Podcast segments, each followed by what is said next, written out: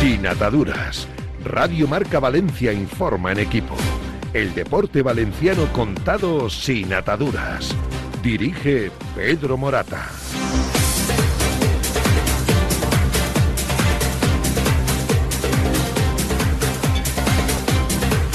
Muy buenas tardes, muy buenas tardes señores, saludos a todos, a todas, bienvenidos a Sin Ataduras en Radio Marca Valencia, son las 3 de la tarde y dos eh, minutos. Alex Alfaro, buenas tardes. ¿Qué tal Pedro? ¿Cómo estás? Muy ¿Te, buenas. ¿Te gustó la fideuá de ayer? Estuvo buenísima, buenísima. Para mí, para la mí, mejor, la mejor. Para mí es la mejor fideuá de la comunidad valenciana.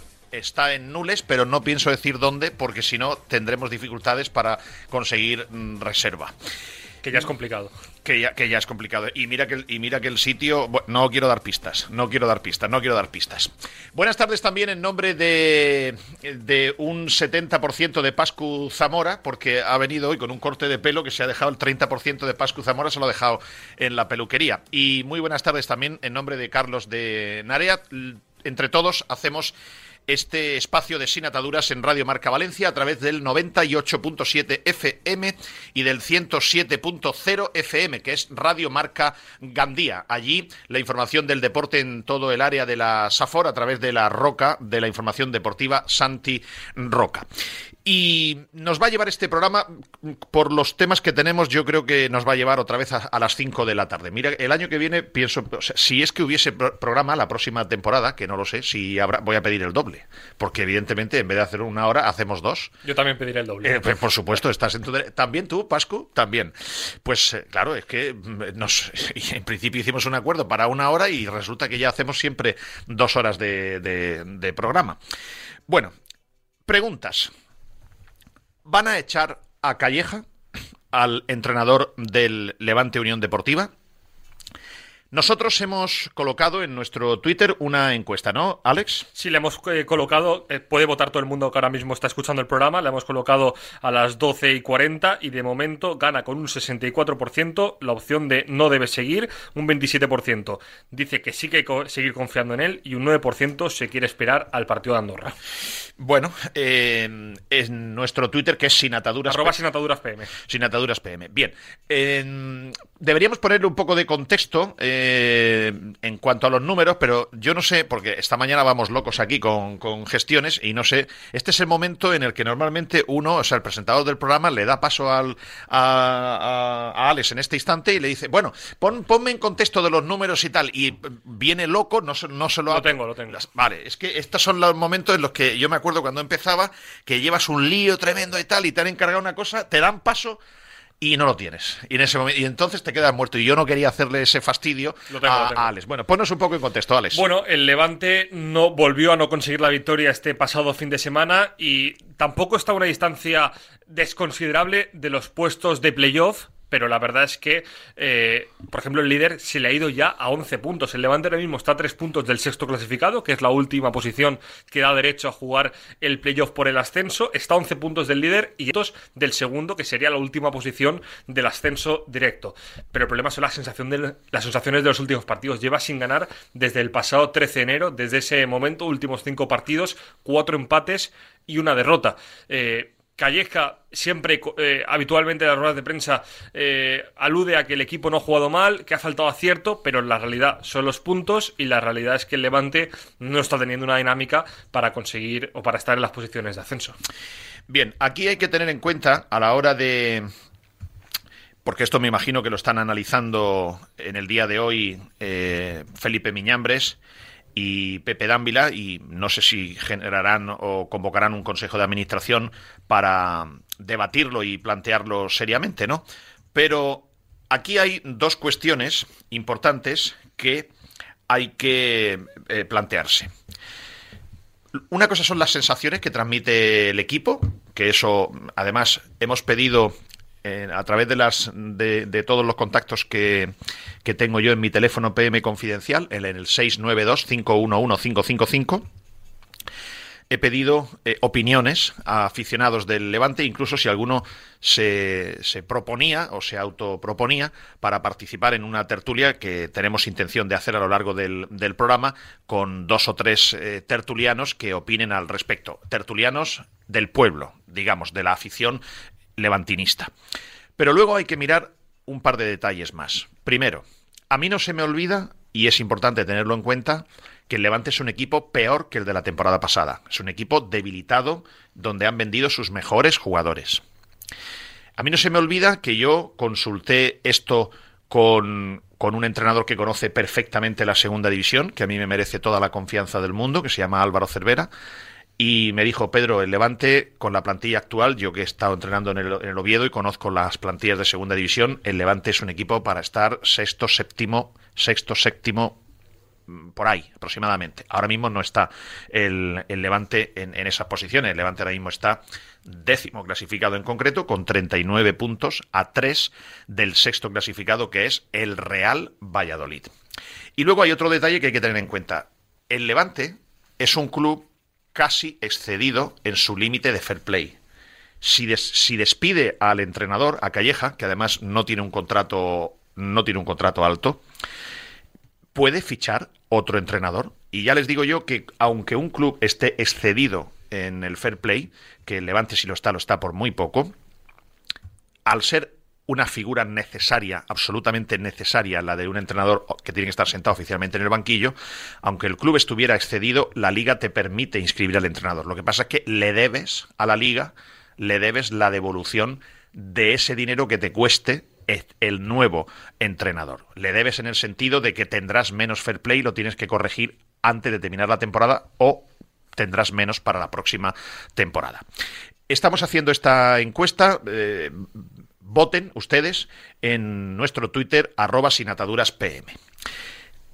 La segunda pregunta que nos hacemos, ya saben que cuando nosotros llegamos aquí, mmm, la actualidad deportiva, digamos, está más que analizada y es nuestra intención, y así fue nuestra línea editorial desde el principio, tratar de salirnos de las vías y ir a otras cosas otras cosas que lo deportivo es trascendente, pero a mí me parece que estas son cosas más trascendentes. Por ejemplo, las presiones que está sufriendo el concejal de Vox, Juanma Badenes, teniente alcalde del Ayuntamiento de Valencia, van a ser suficientes para doblegarle su voluntad? ¿Qué presiones está recibiendo? ¿De quién está recibiendo las presiones? ¿Por qué está siendo presionado? Esto a mí me interesa. ¿Saben por qué me interesa? Porque Juan Mabadenas, porque es Juan Mabadenas, podría llamarse Antoñito Pérez, pero es Juan Mabadenas. Juan Mabadenas o uno solo de los cuatro concejales de Vox. Fíjense porque las matemáticas son muy tozudas.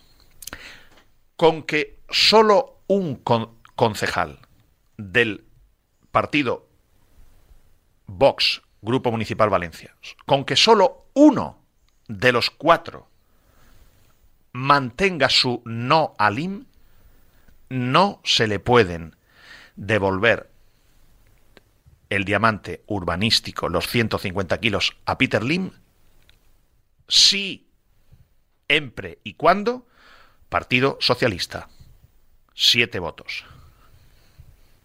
Compromís, nueve votos, 16. 7 más 9, 16.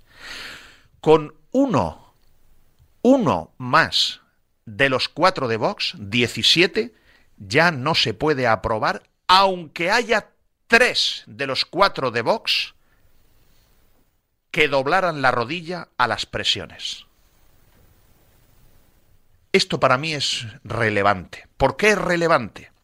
Porque mantener a raya a Peter Lim es relevante para minarle su moral y llevarle al ánimo de que sacabat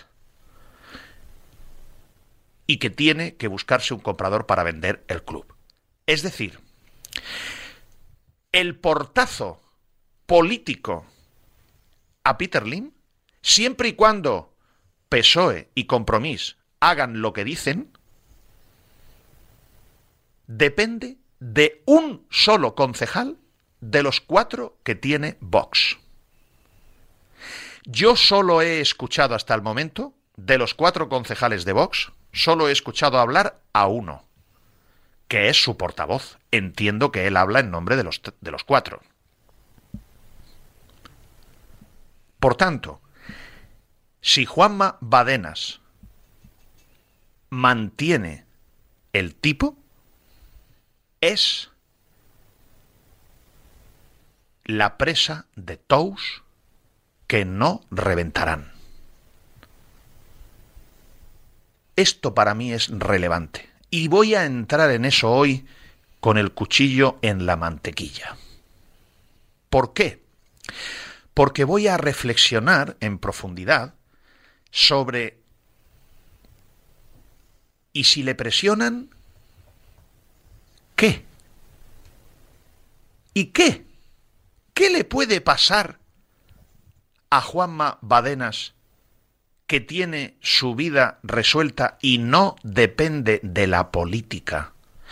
No es un trabajador de la política es un catedrático de universidad que tiene su puesto de trabajo garantizado porque se lo ha ganado a pulso estudiando. No es un profesional de la política que toda la vida ha estado metido en cargos políticos asociados a un partido para tener un sueldo. Entonces yo me quiero meter ahí a fondo. Y si lo presionan, ¿qué? Les voy a decir yo el qué. Juan Mabadenas, porque la historia le ha situado en esta posición, tiene la posibilidad de ser un héroe, un goleador en la final de la Champions del Valencia Club de Fútbol de Valencia contra el Peter Lim Sociedad Anónima. Tiene esa posibilidad. Y además, se da la circunstancia que el destino hace que la pareja de Juan Mabadenas es uno de los otros tres concejales de Vox. Y se da la circunstancia de que su pareja y concejal de Vox, uno de los cuatro en el Ayuntamiento de Valencia, es funcionaria del Ayuntamiento de Valencia. Tiene su puesto ganado en una oposición. Así que lo siento por los presionadores, pero los presionados no dependen de un carguico que les dé ni Vox, ni el ayuntamiento, ni nadie y el acta de concejal y el voto de concejal no es del partido, es de la persona. Entonces me voy a meter a fondo en este tema porque lo considero un asunto crucial para el futuro del Valencia. ¿Por qué lo considero crucial? Porque si solo uno de los cuatro concejales de Vox siempre y cuando el Partido Socialista y Compromís no se bajen los pantalones, ¿será suficiente un concejal de Vox? Con los nueve de Compromís y los siete del PSOE, 17 frente a 33, son 17 contra 16. 17 portazo a LIM, 16 bajada de pantalones ante LIM. Y para mí, portazo político a LIM significa minar su moral, mandarle un mensaje de sacabat, no tienes más leche que chupar aquí de la teta. Si quieres empezar el campo, empiézalo. Si no lo quieres empezar, no lo empieces. No nos vas a presionar con dos partidos del Mundial dentro de seis años, porque además a lo mejor los concejales que estamos aquí dentro de seis años hay elecciones y no estamos, o sí, vete tú a saber. Y para mí, en el futuro del Valencia, provocar, minar el ánimo de Peter Lim es fundamental para ver si vende, busca un comprador, pone las acciones a la venta y el Valencia tiene un nuevo propietario que tendremos el 50% de posibilidades de que sea peor y el 50% de posibilidades de que sea mejor. Pero ahora hay 100% de posibilidades de que la situación actual es peor y 0% 10% de posibilidades de que sea mejor. Por eso voy a detenerme, voy a abrir el botecito de mantequilla, voy a coger el cuchillo y me voy a detener ahí. Y voy a meter el cuchillito un ratito ahí para poner el punto en la I que toca. Tercera cuestión. Alex Alfaro ha hecho una cosa, una más, maravillosa. Se ha puesto a leerse el convenio que dejó hecho el PSOE y Compromís, convenio que debía de ir asociado a la aprobación de las famosas fichas urbanísticas. Ese convenio especificaba las condiciones que debía cumplir Peter Lim en materia de la calidad del estadio nuevo para que se le devolviera el diamante. Como María José Catalá no para de repetir que ella mantiene lo mismo que ya dejaron sus, sus opositores, pues Alex Alfaro ha hecho un ejercicio maravilloso y se ha leído el convenio que se dejó preparado donde se especificaba, señor Lim, usted para, para mm, que le, le, devolvamos el diamante urbanístico, tiene usted que hacer un estadio con estas condiciones. Y Alex Alfaro ha tenido la feliz idea de leerse a ver si coincide el proyecto, el quinto proyecto que ha presentado el Valencia Club de Fútbol, si coincide la calidad con lo que ponía el convenio, el último que hay hecho. ¿Saben cuál es la respuesta? Ahora después se la va a dar Alex Alfaro y además vamos a confrontar cuáles son los condicionantes que ponía el convenio y qué es lo que pone el proyecto, el quinto proyecto ya del Valencia. Otra cosa, tenemos dudas. Si nos podéis ayudar a resolverlas, el lunes previo a el día de San José a la eh, el mismo día de la NIT del FOC, el día previo al 19 de marzo, es lunes 18 de marzo. ¿Hacemos programa o vais a estar de fallas? Ayudadnos. No sabemos si hacer programa o no. Por Alex y por mí, sí. Pero si no nos vais a escuchar porque vais a estar de fallas, sí, pues a lo mejor lo dejamos y lo hacemos el lunes siguiente. Ayudadnos. Mandadnos, por favor, mm, mensajes de tweet al nuestro Twitter, arroba sin PM, o al teléfono móvil de oyentes de PM Confidencial, 692-511-555. Y otra cosa. Libertad Valencia Club de Fútbol ha convocado una manifestación, primero en la puerta del ayuntamiento, no sé si luego van a la Generalitat o no. De momento no, no. está confirmado. Puerta del Ayuntamiento y después a Mestalla. El recorrido no está confirmado, ah. pero el final será Mestalla seguro. Vale. Vamos a hablar hoy con el presidente de Libertad, Valencia Club de Fútbol, y lo vamos a hacer muy pronto. En concreto, a vuelta de esta pausa. ¿Para qué? Para que ustedes sepan que estamos aquí por Maderas Vicente Castillo, Pales Castillo, 90 años, 91, casi 92 ya de historia, importador número uno de Europa de maderas, con sede en Brasil. Estamos aquí de la mano del grupo eh, hospitalario Rivera Salud y de su eh, hospital especializado en medicina del deporte IMSKE. Van a necesitar, por cierto, un buen cirujano en IMSKE para decidir si sí o no a si operan o no a Calleja.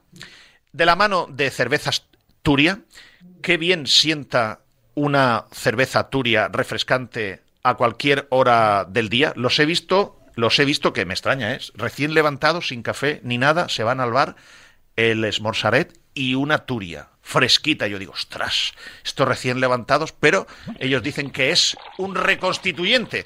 Pues de la mano de cervezas Turia siempre hay que consumirlo con responsabilidad eh, y además una cerveza que entronca más que bien con las raíces del pueblo valenciano y de la mano de Barberá Peritos. Vamos a hacer ahora una peritación como si fuese Bárbara a la manifestación que quiere hacer Libertad Valencia Club de Fútbol. ¿Por qué?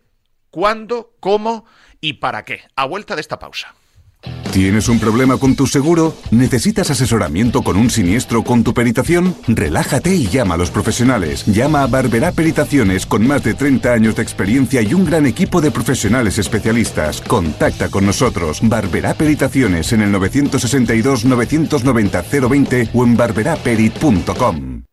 ¿Conoces IMSKE? Es un hospital especializado en traumatología, rehabilitación, fisioterapia y medicina deportiva.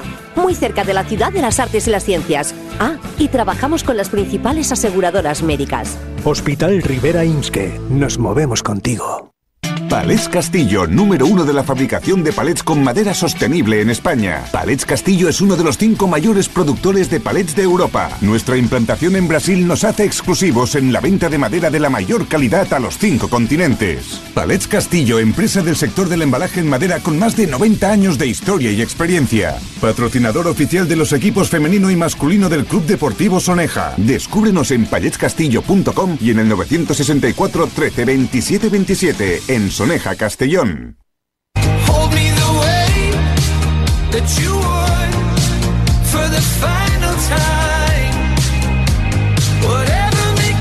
Sin ataduras con Pedro Morata. Radio Marca Valencia.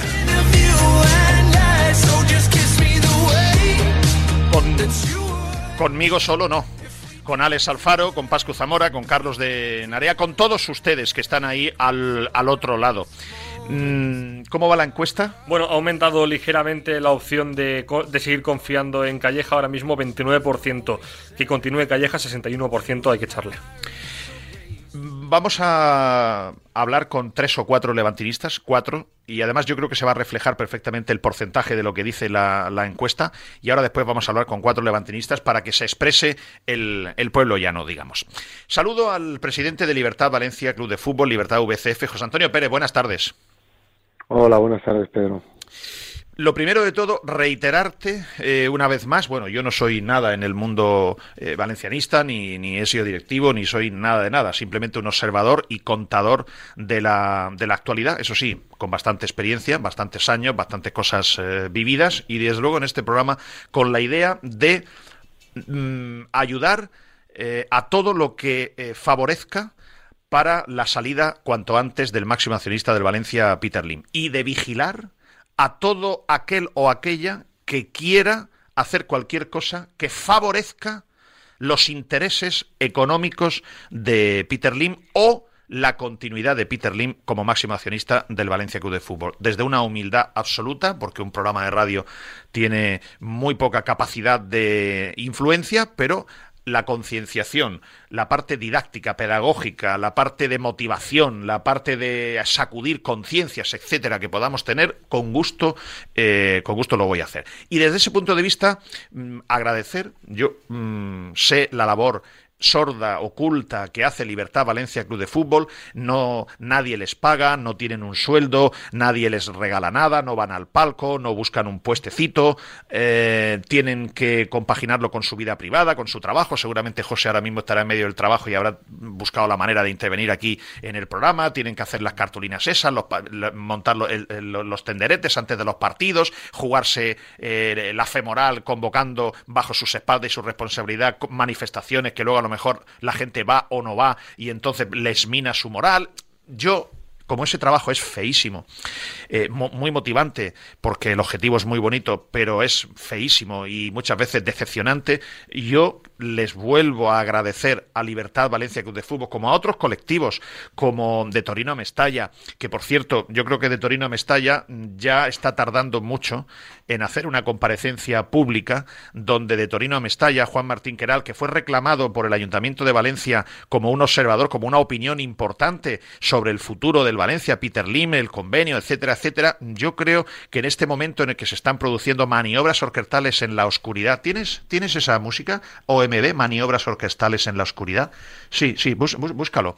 Se están produciendo maniobras orquestales en la oscuridad. Yo creo que eh, ya, ya de Torino a Mestalla debiera haber hecho una buena convocatoria de rueda de, de, prensa, porque en su día, además ellos son, junto con Libertad Valencia Club de Fútbol, forman parte. Sí, sí, sí, sí. Hay gente, hay gente que con esta musiquita hay maniobras orquestales en la oscuridad. Sí, sí, déjala, déjala, déjala, déjala. Verás cómo le suena a alguno.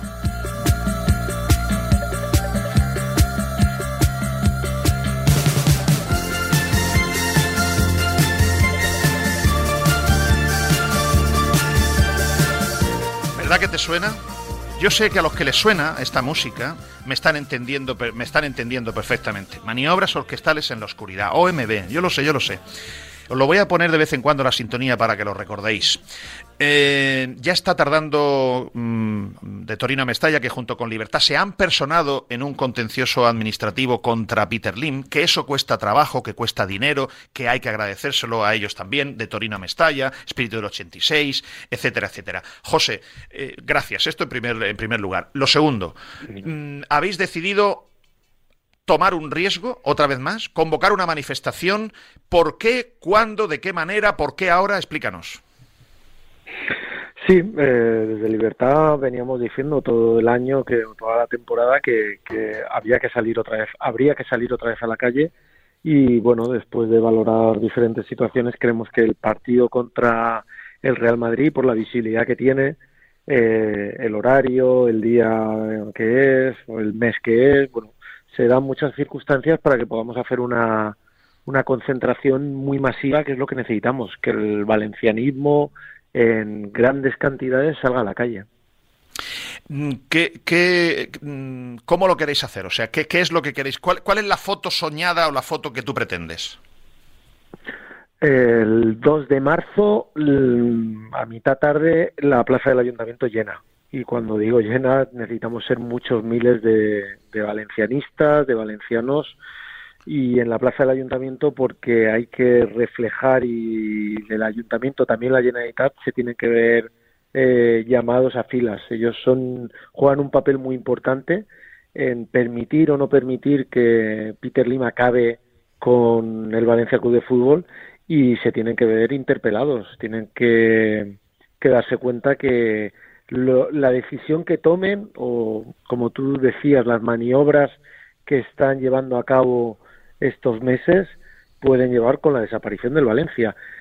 Eh, será la, la, casualidad o no tan casualidad que también con maniobras en la oscuridad eh, se inició el proceso de, destrucción del Valencia hace ahora 10 años con la venta del club a Peter Lim y parece que se están repitiendo exactamente las mismas las mismas, los mismos usos y costumbres.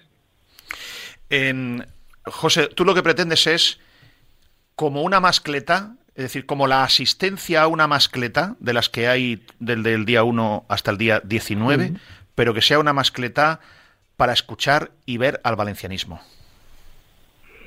Sí, sí, tiene que ser. Nosotros siempre lo hemos dicho y, de hecho todas las manifestaciones desde que existe libertad de, queja, de denuncia de Peter Lim han sido muy pacíficas y yo creo que han sido una reivindicación del valencianismo, manifestaciones de, de familias de valencianistas y tiene que ser esto, una salir a la calle el valencianismo para para trasladar que estamos que, estamos llegando a los últimos minutos de juego y vamos perdiendo el partido. El Valencia eh, está en riesgo de desaparecer, esa es la realidad con Peter Lim. Entonces, eh, no nos queda mucho más tiempo.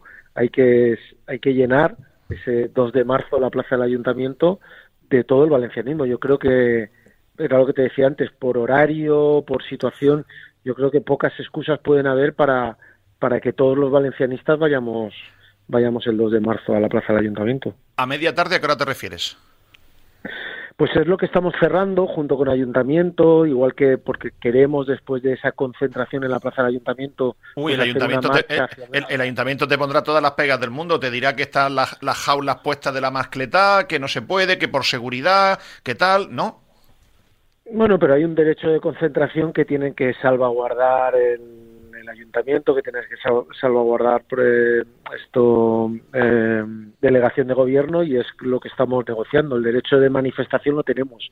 Ahora lo que tenemos que ver es que, que lo hagamos de la forma pues más eh, más plausible mm, posible. Entonces bueno por, era, era, lo que te estaba comentando Pedro que todavía no tenemos cerrada exactamente la hora pero bueno estamos pensando cinco o seis de la tarde pensando que el partido se juega a las nueve de la noche en Mestalla y que queremos que haya una marcha desde Plaza del Ayuntamiento hasta, hasta Mestalla, pues 5 o 6 de la tarde creo que sería una buena hora para concentrarnos allí en la Plaza del Ayuntamiento. ¿Quién, tiene, quién, quién tiene que autorizar eso, el Ayuntamiento o la delegación del Gobierno? Porque es que son dos partidos distintos.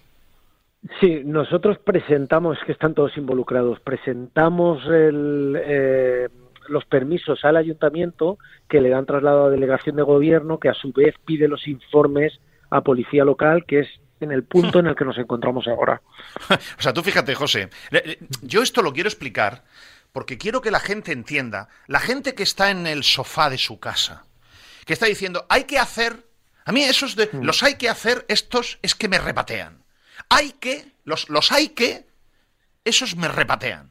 estos, estos que están en su casa cómodos en el sofá con el Twitter o con el WhatsApp, diciéndole a los demás lo que hay que hacer mientras yo tengo los huevos sentados en el sofá y no hago nada, a esos y esas me dirijo diciéndole, ¿ustedes saben el coñazo que supone para la gente de libertad tener que estar haciendo todo este rollo burocrático? Es decir, tienen que pedirle permiso al ayuntamiento que les deje hacer una cosa que es manifestarse contra ellos para mandarles un mensaje de, oye, ayuntamiento, PSOE, PP, Compromís, eh, Vox, oye, ni se os ocurra darle un vaso de agua a Peter Lim.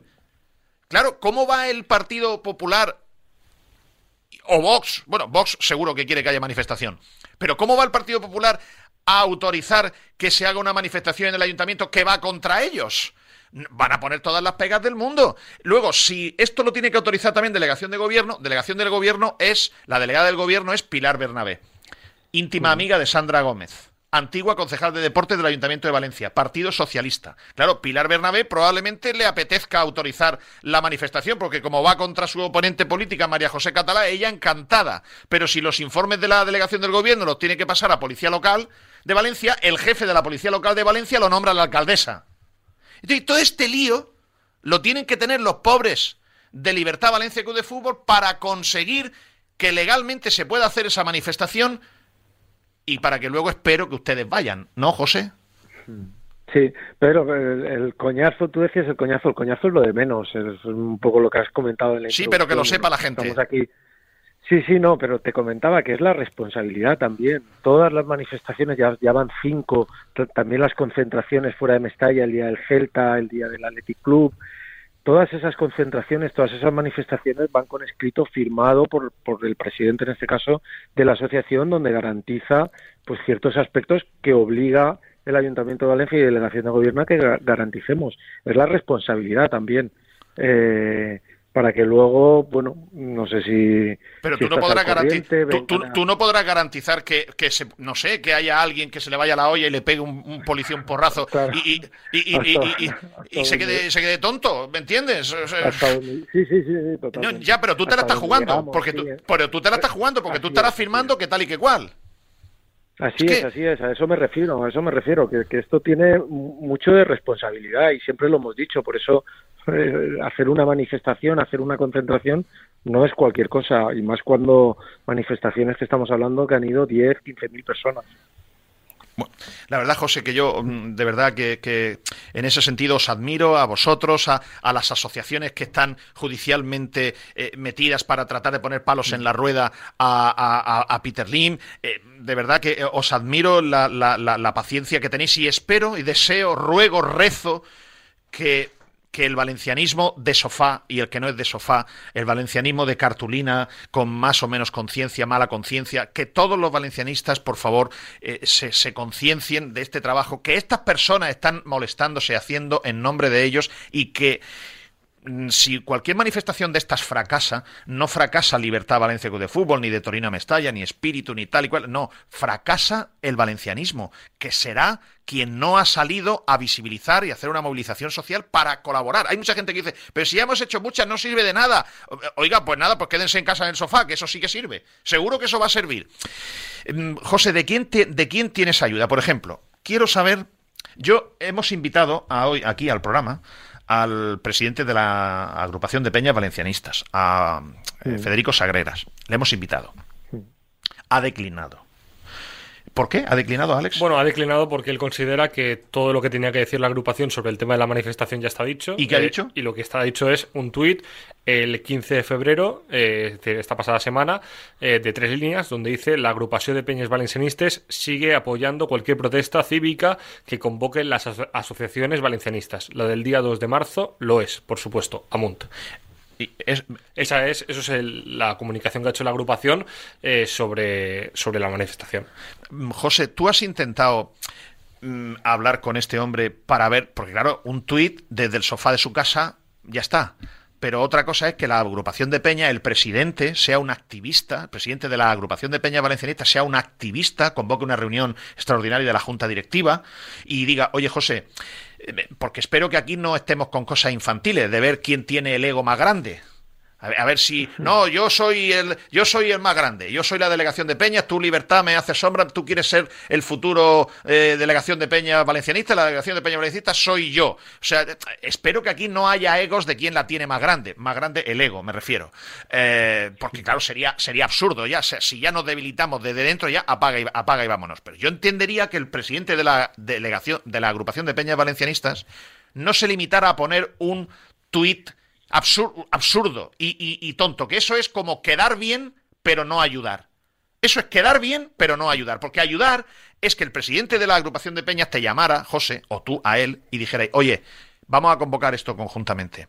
Que da igual la medalla, eh, manifestación del valencianismo, convocantes, agrupación de Peña, eh, Libertad Valencia Club de Fútbol, etcétera. Y que el presidente de la agrupación de Peñas Valencianista, que tiene toda la red clientelar de Peñas, porque vosotros la habéis ganado a puro huevo, yendo por los pueblos, recogiendo acciones, etcétera. Pero seguramente, seguramente, no lo sé, todavía tiene mucha más fuerza la agrupación de Peñas Valencianista. Si el presidente de la agrupación de Peñas Valencianista coge, tiene una reunión de junta directiva y dice, oye, es el momento, vamos a mandar eh, una carta a todos los presidentes de, Peñas. Vamos a ver de qué manera podemos subvencionar eh, autobuses. Vamos a ver de qué manera podemos hacer que venga mínimo un autobús por Peña, para que sean 60 personas o 50 o 30 por Peña. Eso es ser activista. Eso es ser presidente de la, de la agrupación de Peñas valencianista. Eso es ayudar. Ahora, poner un puñetero tuit, esto que se pone eh, mm, con tres gin tonic o con, o con tres vasos de vino o con tres botellas de agua o desde su casa tranquilamente, eso es muy fácil. Eso es facilísimo. Y a mí me revienta, José, que ni para esto mm, iba a decir seáis capaces. No sé si has intentado con él hacer esto más fuerte. Eh, a ver, eh, todo, todo suma y desde luego cualquier valencianista que desde su posición, sea el presidente de la agrupación de peñas, sea un valencianista que tiene una peña o que tiene unos amigos, eh, yo espero que todos empujen para que el día 2 de marzo se llene la plaza del ayuntamiento. Respecto a intentar, yo creo que ya todos somos mayorcitos y no hay que ir detrás de nadie para que haga nada. Yo, por lo que decías tú, de, que no, esto no sea una, una batalla de egos, desde Libertad nunca lo ha sido, yo creo que, que lo hemos repetido muchas veces y de hecho mi mano está tendida para que eh, la manifestación del 2 de marzo no solo no sea una batalla de egos, sino que quien quiera organizarla, quien quiera, sin ir más lejos, firmar el, el delante y comprometerse delante de las autoridades para los permisos de esa, de esa manifestación, pues, pues yo me aparto, nos retiramos a un lado, ayudamos en todo lo que haga falta y que la manifestación salga, salga adelante. Yo creo que esto no es un tema de egos, sino es un tema de trabajo. Esto tiene mucho trabajo, tiene también dinero. Yo me acuerdo, Fede Sagreras, es algo que no se me olvida, eh, echó en cara que había pagado, no, no, sé si estoy diciendo la cantidad, nos había dado 400 o 600 euros para aquella manifestación que se hizo el 12 de diciembre, una manifestación en la que Libertad se pudo gastar fácilmente 4.000, 5.000 euros y él echó en cara meses después que había contribuido con 400, porque todo esto también tiene costes, porque los carteles no son gratuitos, las pancartas, los pitos, eh, los silbatos, las máscaras, todo esto que hemos hecho, todo lo que habéis podido ver que ha, que ha dado unas imágenes más o menos potentes, evidentemente se tiene que gastar se tiene que gastar dinero porque cuesta dinero y Libertad lo único que hace es eh, involucrarse hasta donde puede. Si hay uno o muchos que se quieren involucrar más, adelante, o igual o menos, pero quieren arrimar el hombro, adelante. Pero ya todos somos mayorcitos, ¿eh? yo creo que después de cuatro años no tenemos que ir detrás de nadie para que haga nada. Yo creo que todos tenemos el contacto y los teléfonos de todos, yo creo que todos sabemos qué, qué es lo que pretendemos, libertad siempre ha sido y, yo creo que eso nunca nunca se, se, va a poder decir lo contrario. Libertad siempre ha sido muy claro sobre lo que busca busca un futuro digno para el Valencia Club de Fútbol y ese futuro digno entiende que es con la salida de Peter Lim y con un proyecto de recuperar ese club de una forma democrática para los valencianistas. Y siempre hemos defendido, en ese, con esa línea básica, hemos defendido todas nuestras actuaciones. Y todas nuestras actuaciones se, se explican en base a ese objetivo. Hemos podido estar más acertados o menos acertados, como todo el mundo, pero trabajo, esfuerzo, lucha, implicación, compromiso para intentar lograr ese objetivo, que creo que es un objetivo loable, eso no, se le puede achacar a libertad. Insisto, mi pretensión, nuestra pretensión hoy era juntar aquí a Federico Sagreras y a José Antonio Pérez, las dos fuerzas que, en mi opinión, socialmente mueven más a la, a la masa, a, la, gente, porque tienen mucho seguimiento. La, agrupación de peñas, porque tiene todas las peñas eh, detrás y la posibilidad de comunicación con ellas. Eh, Libertad Valencia Club de Fútbol, porque se ha convertido en el movimiento joven del, del valencianismo, en la calle, yendo a los pueblos, etcétera, etcétera. José Antonio Pérez está aquí. El presidente de la agrupación de peñas valencianistas no ha querido participar. Dice que él ya con el tuit es bastante que no se preocupe Federico Sagrera, que harán, un, harán una pancarta con el tuit gigante y que, y que, que, la, la, pongan allí clavada en la plaza del ayuntamiento, si es que considera que con eso es, con eso es suficiente. Es una pena cómo, cómo a veces el enemigo está en casa. Es una pena cómo a veces, y lo estamos viendo, lo estoy visibilizando yo con los políticos, es el ejemplo que les ponía la semana pasada, ¿no? El ejemplo este tonto gráfico que yo para hacerme entender les explicaba. España está en guerra con Francia y todos pensamos y creemos que los asturianos y los de Gerona y los de Burgos mm, van a estar con la chaqueta y la bandera de España contra Francia, ¿no? Eso lo damos por descontado. Bueno, pues en Valencia no. En Valencia los enemigos están dentro. Hay enemigos dentro. Y tenemos provincias de España que no disparan contra los franceses le dicen a los franceses dónde estamos para que nos disparen. Entonces, esto es un mal, no sé si de muchas sociedades, si hay de muchas sociedades y en todas las ciudades pasa igual, a mí me da igual, a mí me importa Valencia, me importa lo que está pasando aquí en este momento en Valencia. Y yo veo que estas, mm, estas mm, luchas tontas, absurdas de, egos eh, políticos o sociales hacen que nos debilitemos desde dentro. Porque no es lo mismo una manifestación con toda la potencia de la agrupación de peñas, activándose moviendo el presidente de las peñas, liderando el presidente de las peñas a las peñas, diciéndoles, chicos, hay que ir, sacar un autobús, la agrupación de peñas de vuestra escueta eh, eh, subvenciona 200 euros por, por, autobús, no sé, lo que sea. Por, mencionarlo también, me consta que la agrupación a todos los sectores les ha informado de que apoyan esta manifestación. Sí. No, no sé con cuánta fuerza, pero lo han hecho. Sí, con el tuit con el tuit seguramente, no sé si han mandado una carta, pero que no es suficiente, que aquí se ve cuando una persona quiere ayudar y arrimar el hombro y cuando quiere simplemente aparentar que lo apoya, pero que yo me quedo en el, en el sofá. Me da rabia. Me da mucha rabia que nos debilitemos desde dentro. Muchísima rabia. Me da muchísima rabia.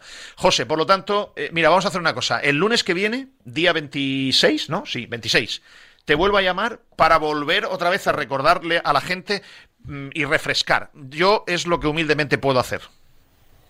Sí, yo te, lo agradezco porque lo que tenemos es que, ser muy didácticos, como tú decías, y insistentes también para decirle al valencianismo que ha llegado el momento de volver a salir a la calle. Tú hablabas también de, y, yo lo entiendo, ¿eh? yo hablo con muchos valencianistas, también me dicen, otra manifestación, y bueno, yo creo que, que ninguna manifestación ha caído en saco roto, ¿eh? yo creo que todas han ido cumpliendo, eh, han ido madurando el fruto, yo creo que la primera que hubo, no sé si os acordáis que eh, Anil intentó eh, revertir diciendo que nos manifestábamos en contra de Javi Gracia, del entrenador entonces. Yo creo que cada manifestación ha ido dando un paso para denunciar y para, para evidenciar lo que está pasando aquí. Y bueno, antes de verano hubo una manifestación en la Generalitat donde pues ya llamábamos, tocábamos a la puerta de los políticos. Yo creo que esta manifestación sobre todo siempre es para denunciar lo que está haciendo Peter Lim en el Valencia, pero es también muy importante que le digamos a los políticos, a los que están gobernando ahora, a los que estuvieron gobernando antes que tampoco hicieron todo lo que podían hacer, eh, que les tenemos cogida la matrícula y que sabemos de qué va esto y que recordamos lo que hicieron hace 10 años, cuando se vendió el Valencia con mucha implicación política engañando al valencianismo. Y, parece que ahora quieren hacer lo mismo, con esa, esa forma de actuar tan en, la, en las sombras, como tú decías, con tan poca transparencia. Eh, cuando hablabas tú también de, que nos hemos personado de Torino a Mestalla, Libertad, en, en, los contenciosos que hay, pues imagínate, si no hubiéramos estado personados, no sabríamos que, o igual ni siquiera hubiera pasado que la Generalitat esperó al último día para contestar al escrito de conclusiones del Valencia. Igual aquella contestación ni siquiera se hubiera dado, porque esa presión llegó porque nosotros estábamos personados y nos comunican que ha acabado el plazo para que se conteste y entonces contestan pues en el último día este que dan de, de, plazo para la contestación. Quiero decir que todo que, que la transparencia y el saber lo que está pasando nunca es malo, es positivo y, y, por eso estamos luchando desde la alcaldía, ya no digo desde la Generalitat, porque la alcaldía algo ha hablado, la Generalitat nada, no se está contando absolutamente nada de, de lo que se está negociando, dejando de negociar con el Valencia Club de Fútbol. Esto, eh, eh, por, por fuerza, tiene que ser negativo, que no se le dé transparencia. ¿Qué pasa con las negociaciones que están teniendo desde la Generalitat con Meriton? Porque las está viendo. ¿Por qué no se cuenta nada de esto? José, el lunes que viene volvemos a volvemos a hablar. Muchas gracias y un abrazo. Y gracias, eh, en fin, yo no soy nadie, vamos, el último, para dar gracias en nombre del valencianismo. Pero en el 0,001% que yo pueda tener de representación del bien, del valencianismo de bien, gracias. Un abrazo y hasta el lunes que viene. Gracias a vosotros. Gracias, hasta el lunes. Nos vemos. Eh, me dirijo, sí, me dirijo, me dirijo, cámara, me dirijo a la junta directiva de Federico Sagreras. No a Federico Sagreras, que ya ha dicho que con él es bastante un tuit. Me dirijo a su miembro de la junta directiva. ¿Puedes, por favor, eh, Alex, eh, buscar un momento, por si lo tenemos a mano, cómo se llaman los miembros de la junta directiva, que me quiero dirigir uno a uno a, a cada uno de ellos, a sus nombres? Ustedes, ¿saben ustedes que los miembros de la junta directiva pueden proponer una reunión de junta directiva y proponer un tema para votar? No dejen toda la responsabilidad y se escondan detrás de Federico Sagreras. Que coja un vicepresidente de la agrupación si lo hay. Eh, ¿Tienen la junta directiva? ¿Cómo se llaman? Fernando Pérez, Javier Canfrán, Eugenia Navarro, Amanda Navarro, José Ramón Albiac, David Collos, eh, Alonso García, José Juárez García, José Vicente Dols, Manuel López Sánchez, Sergio Moraga y José Manuel Benache. ¿Alguno de esos es vicepresidente? El vicepresidente es Fernando Pérez Bonmatí. Pues hombre, pues eh, Fernando Pérez Bonmatí. Y Javier Canfrán Navarro, hay dos. Y Javier Canfrán Navarro. ¿Tenéis algo que decir? ¿Os parecería bien activar, sacudir, mover a las peñas valencianistas? No porque esto lo convoque libertad. Oye, proponer que lo convocáis ambas partes. Proponer que lo convoca la agrupación de peñas valencianistas. Lo ha ofrecido el presidente de Libertad. Firmáis vosotros toda la documentación y lo hacéis la agrupación de peñas valencianistas. Seguramente saldrá alguien y dirá, no, es que para eso tenemos que hacer un, un referéndum, tenemos que hacer... Pues hacedlo. ¿A qué esperáis? ¿A que se queme la casa? Hacedlo me dirijo a todos esos que son conniventes si se quedan así. Así. Conniventes son si se quedan de brazos cruzados. Las 4 menos 10. Sin ataduras. Radio Marca Valencia. Palets Castillo, número uno de la fabricación de palets con madera sostenible en España. Palets Castillo es uno de los cinco mayores productores de palets de Europa. Palets Castillo, empresa del sector del embalaje en madera con más de 90 años de historia y experiencia. Patrocinador oficial de los equipos femenino y masculino del Club Deportivo Soneja. Descúbrenos en paletscastillo.com y en el 964 13 27 27 en Soneja, Castellón. Oye, perdona, ¿conoces el Hospital IMSKE? ¿IMSKE? Claro, Rivera IMSKE. Es un hospital especializado en traumatología, rehabilitación, fisioterapia y medicina deportiva, con las más modernas instalaciones y muy cerca de la ciudad de las artes y las ciencias. Ah, y tiene una unidad especializada en reconocimientos médicos deportivos para profesionales, amateurs y niños. Hospital Rivera IMSKE. Nos movemos contigo.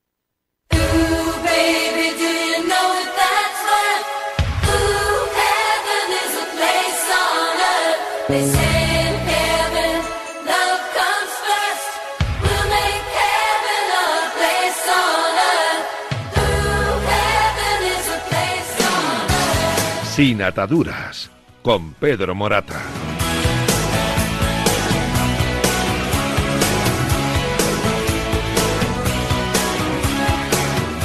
O díganme ustedes en la línea de lo que estaba comentando yo anteriormente, tienen ustedes también otro grupo, eh, el grupo de Torino Mestalla, que mm, tratando de ayudar con los medios que tienen, se han preocupado, han ido a un notario, han puesto un mecanismo en marcha, una web, han invertido tiempo, dinero para el famoso 112 ya no se trata del dinero que es importante, el dinero que, digamos, la gente se apunta en cuanto yo tendría voluntad, caso de, pondría tanto, ¿no? Y sumado, pues no me acuerdo por cuánto iban, si iban por 41 millones o aproximadamente 41 millones de, de euros. No, si la cuestión es las personas.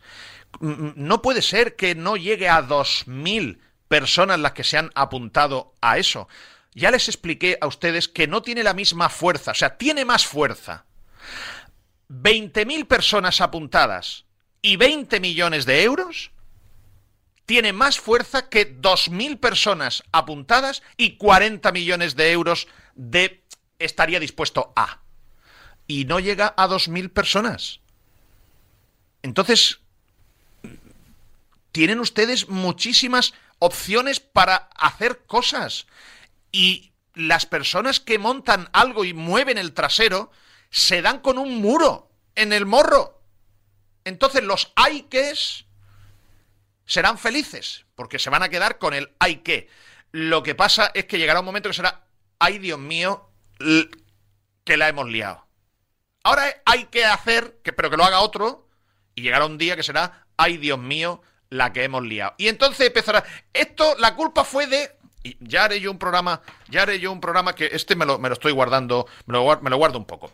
Bien, eh, tenemos ahora a las 4 de la tarde que hacer eh, el, descanso del primer tiempo. Esto el año que viene le podríamos llamar eh, el primer y el segundo tiempo. Mira, eh, hubo un tiempo en la SER que hacíamos un programa por la noche que se llamaba El Segundo Tiempo. Lo presentaba entonces José Manuel Segarra, hoy director de comunicación del, del Valencia Club de Fútbol. Eh, y Jesús Bernal, si no recuerdo mal. Um, ahora después me quiero meter a fondo con el tema Badenas, pero me va a entroncar muy bien con esta información que les he dicho yo. Alex, convenio último que dejó hecho eh, PSOE y Compromís antes de que fueran las elecciones, convenio al que había que vincular las fichas urbanísticas y en ese convenio se especificaba una serie de mínimos que tenía que cumplir el nuevo estadio de Mestalla para que le dieran los 150 kilos del diamante urbanístico. ¿Cuál es la comparativa y cuál es la conclusión? Son precisamente mínimos. Únicamente pone siete condiciones ese convenio de los mínimos que tiene que tener el futuro campo del Valencia. Por ejemplo, vamos a ir comparando aspecto a aspecto, esos siete aspectos que deja el convenio. El convenio dice que como mínimo tiene que haber una capacidad para 70.000 personas. El proyecto del Valencia indica que la capacidad mínima son 66.005 personas. El convenio dice que las plazas de parking deben ser las mínimas para albergar competiciones del más alto nivel.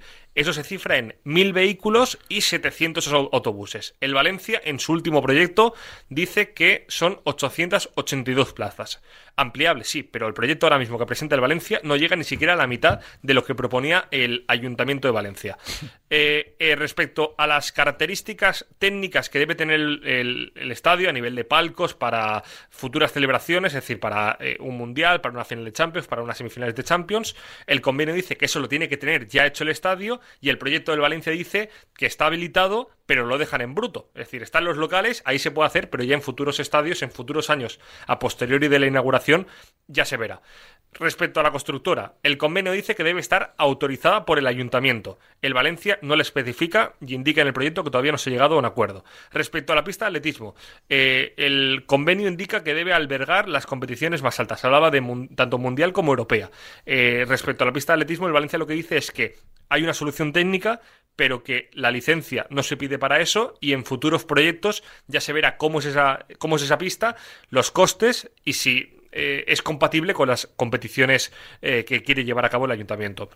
Respecto al espacio urbano alrededor del estadio, el ayuntamiento decía que debía albergar eh, un futuro museo, tiendas corporativas, áreas de restauración y ocio, así como las oficinas del club. El Valencia dice que todo eso lo deja para futuros, eh, para futuras obras, para futuras licencias y para futuros años. Es decir, que también dejan el local completamente vacío. Y el último requisito es las placas eh, fotovoltaicas que iban en la, arriba del estadio. El ayuntamiento dice que debería estar instalado. El Valencia Valencia dice que únicamente se instalará si llegan a un acuerdo con un eh, promotor, pero que en ningún caso lo va a instalar el Valencia. Es decir, que de los siete requisitos que pone el ayuntamiento para, para aprobar el convenio, el Valencia en su último proyecto no cumple ninguno.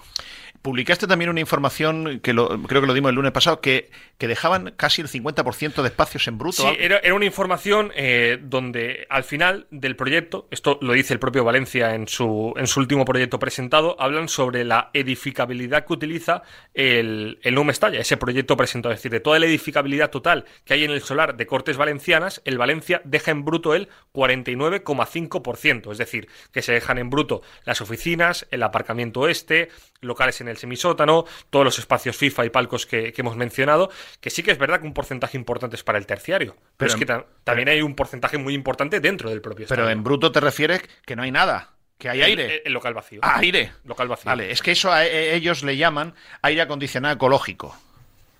Espacios en libres, en bruto, es que corra el aire, le llaman espacio ventilado. Ventilado, claro, eso es aire acondicionado ecológico. Dicen que eso es sostenible con la Agenda 2030 y tal. Una es un proyecto que parece una papelera de rejilla vacía con cintas metálicas al, alrededor. Pero miren, siendo importante esto, como opinión, ¿eh? Sinceramente, ¿qué más da 66.000 que 70.000, no? Si se trata luego de comprar 4.000 asientos y atornillarlos, si lo que le tenían que haber puesto en el convenio el PSOE y Compromís no son ya esas siete condiciones que acaba de decir Alex. Si lo que yo no he visto en el convenio es que tiene que avalar la totalidad de el resto de la obra, la tiene que avalar y garantizar una fecha máxima de finalización, con penalización si no la finaliza en ese momento y las garantías que adjunta a esos avales. Si aquí no se trata de si son 66 o 70 mil, de si hay 800 plazas o 1700, señor mío. Si aquí de lo que se trata es de que empiece y acabe el puñetero campo.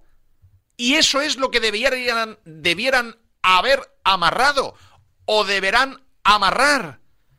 Si no es importante 800 plazas o 1700, lo importante es que empiece y acabe. Es tan difícil de entender. Yo ahora después, si tengo tiempo, voy a leer una moción que ha presentado Compromís al Ayuntamiento de Valencia que yo la he leído y me vuelvo loco. Me vuelvo loco. o sea, es que creo que no lo han explicado bien. Bueno, mm, yo creo que el Valencia, aunque vayan a Imske y les operen de los oídos y tal, es que da igual. Ellos son como una tapia, no hace falta. El Grupo Rivera Salud no tiene ningún eh, especialista que les vaya a hacer cambiar eh, en absoluto. No escuchan ni ven, ellos hacen lo que, les, lo que les da la gana y no engañan a nadie, como siempre digo. Déjenme hacer eh, la, el corte, digamos, el trasiego a quedarnos ahora en YouTube, en directo y en Twitter para que nos puedan seguir viendo y escuchando en directo. Luego ya esta segunda hora del bonus track es para todo el mundo que escuche los podcasts.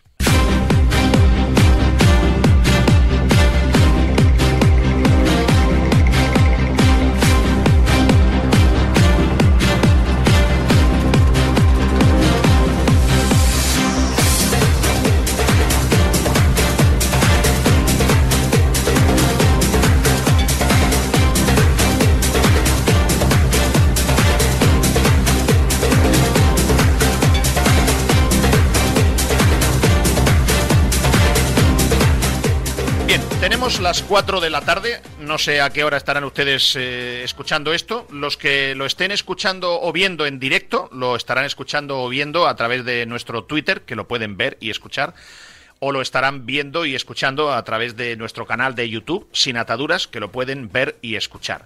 Los que no lo están eh, viendo y escuchando en directo a través de Twitter o de YouTube, ya lo estarán escuchando, me imagino, o viendo también a través de YouTube a cualquier hora del día de hoy lunes o de mañana pasado o cuando sea. Pero me, quiero detener con tranquilidad en el asunto que para mí, para mí es el más importante del, programa de hoy. ¿Van a doblegar a Juanma Badenas? van a doblegar la voluntad y la decisión de los concejales 4 de Vox? Primera cuestión importante es quién está presionando a Juan Mabadenas.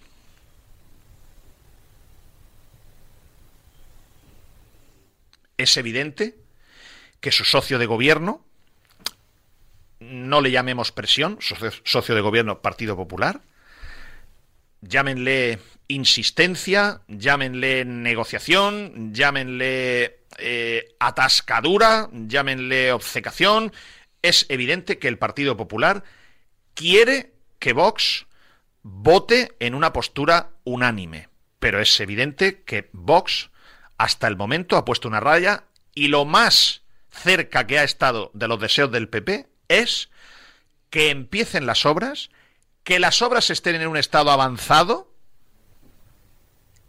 que demuestren que las obras están en marcha y entonces nos plantearemos, ah, también que avale por fases, que a mí me parece que no tiene que avalar por fases, tiene que avalar completa la obra, porque si no, si avala la primera fase, hasta ahí llegará, y nada más. Y eso es lo que Vox ha aceptado, que inicie las obras, que avale, que las obras estén en un estado avanzado y que en ese momento empezarán a negociar, que es distinto de dar el convenio. Hasta ahí hasta ahí, Vox yo diría que al 90% ha mantenido su posición, aunque para mí el 100% es, oye, que ni que lo empiece ni que no lo empiece. Que no. Eso sería el 100%, ni agua. Sin embargo, esto no le es suficiente al PP. Y luego aquí tenemos tres, tres distintos. Está Vox Ayuntamiento de Valencia, Vox Generalitat Valenciana y Vox España. Tres Vox distintos. Y ahora me voy a meter un poquito más profundamente a entender el mundo Vox. Mm, me he preocupado de entender el mundo Vox porque no porque tenga ningún interés mm, en conocer los entresijos de Vox, ni los del PSOE, ni los del PP, ni los de Compromís. Cero interés. Tengo más interés en comerme un bocadillo de cristales. Pero sí que tengo interés cuando las cuestiones internas de partido tienen que ver con Peter Lim.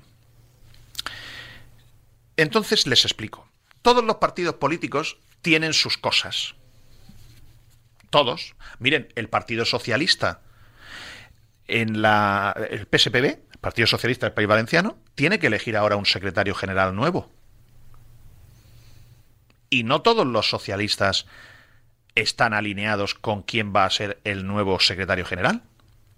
La dirección del partido en Madrid, o sea, Pedro Sánchez, quiere que sea la ex alcaldesa de Gandía, Diana Morant, actual ministra. Pero al secretario general de los socialistas valencianos los, lo, eligen los militantes y adscritos al Partido Socialista del País Valenciano. No los elige a dedo Pedro Sánchez. Estoy explicando esto para que vean que siempre en la motivación de lo que les contamos no está ningún favoritismo ni interés político en ningún partido, sino en destriparles las cosas para que ustedes tengan elementos de juicio. Me dan exactamente igual unos que otros. No confío en ninguno. Sin embargo, aquí en Valencia hay un candidato que se llama Alejandro Fernández Bielsa, o Eduardo, Bielsa, no, recuerdo si es Alejandro o Eduardo, es mm, Bielsa, Em, que quiere ser secretario general. Pero hay presiones para que sea Diana Morant. Pero él dice, oye, que no, que aquí nos tienen que elegir los valencianos. Los militantes valencianos. E incluso había un tercer candidato, alcalde de Elche, en su día Alejandro Soler, que también se quería eh, presentar. Entonces, a veces, en un mismo partido, hay diferentes cabezas. Son bicéfalos, tricéfalos. Vox, me he metido un poco yo a saber esto cómo va, y Vox está Vox, Carlos Fernández Bielsa. Eh, gracias, Juanjo. Carlos Fernández Bielsa. Vox no es el mismo Vox, el del Ayuntamiento de Valencia, liderado por Juan Mabadenas, que Vox de la Generalitat Valenciana, que no iba a estar liderado por Vicente Barrera, iba a estar liderado por otro señor, que era el cabeza de lista de Vox, pero como tenía una sentencia relacionado con eh, su exmujer, etcétera, el PP aquí puso una línea roja y dijo, este señor, que no recuerdo ahora su nombre, eh, Carlos Flores, no puede formar parte del gobierno valenciano. Y en las negociaciones en las que se sentaba Carlos Mazón, Ignacio Gil Lázaro, que es el presidente de Vox Valencia. Ignacio Gil Lázaro, un viejo, no, por viejo de edad, sino por veterano político valenciano, antiguamente en el PP, ahora en Vox, durante mucho tiempo una figura importante política en Vox en el Congreso de los Diputados, allí sigue, pero es el presidente de Vox Valencia.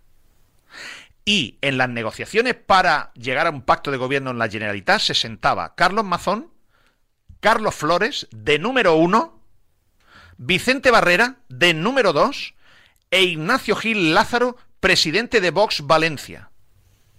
Y se llegó a un acuerdo, un pacto de gobierno en la Generalitat, pero despejaron a córner a Carlos Flores, lo mandaron al Senado. Y aquí se quedó Vicente Barrera y no es el mismo Vox. Ah, tienen las mismas siglas, pero no es el mismo Vox.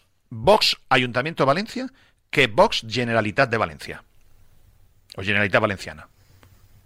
Son distintos. ¿Por qué? Porque las personas que están al frente son distintos. Mi pregunta es, ¿dónde está Ignacio Gil Lázaro? ¿Está más cerca de Barrera o está más cerca de Badenas? Ustedes dirán, oye, vaya rollo que está contando Pedro. No, es que esto es fundamental para el futuro del Valencia, lo estoy contando por eso. Yo no me detengo a hablar de estas tonterías que me aburren un montón, si no fuese porque es importante para el Valencia. ¿Dónde está Ignacio Gil Lázaro? Persona muy cercana a Santiago Abascal. Ignacio Gil Lázaro, valenciano. Cuatro días en Madrid, tres aquí en Valencia. ¿Ignacio Gil Lázaro está más cerca de Badenas o está más cerca de Barrera? Hasta donde yo sé, hasta una fecha concreta donde yo sé, Ignacio Gil Lázaro estaba mucho más cerca de Badenas que de Barrera.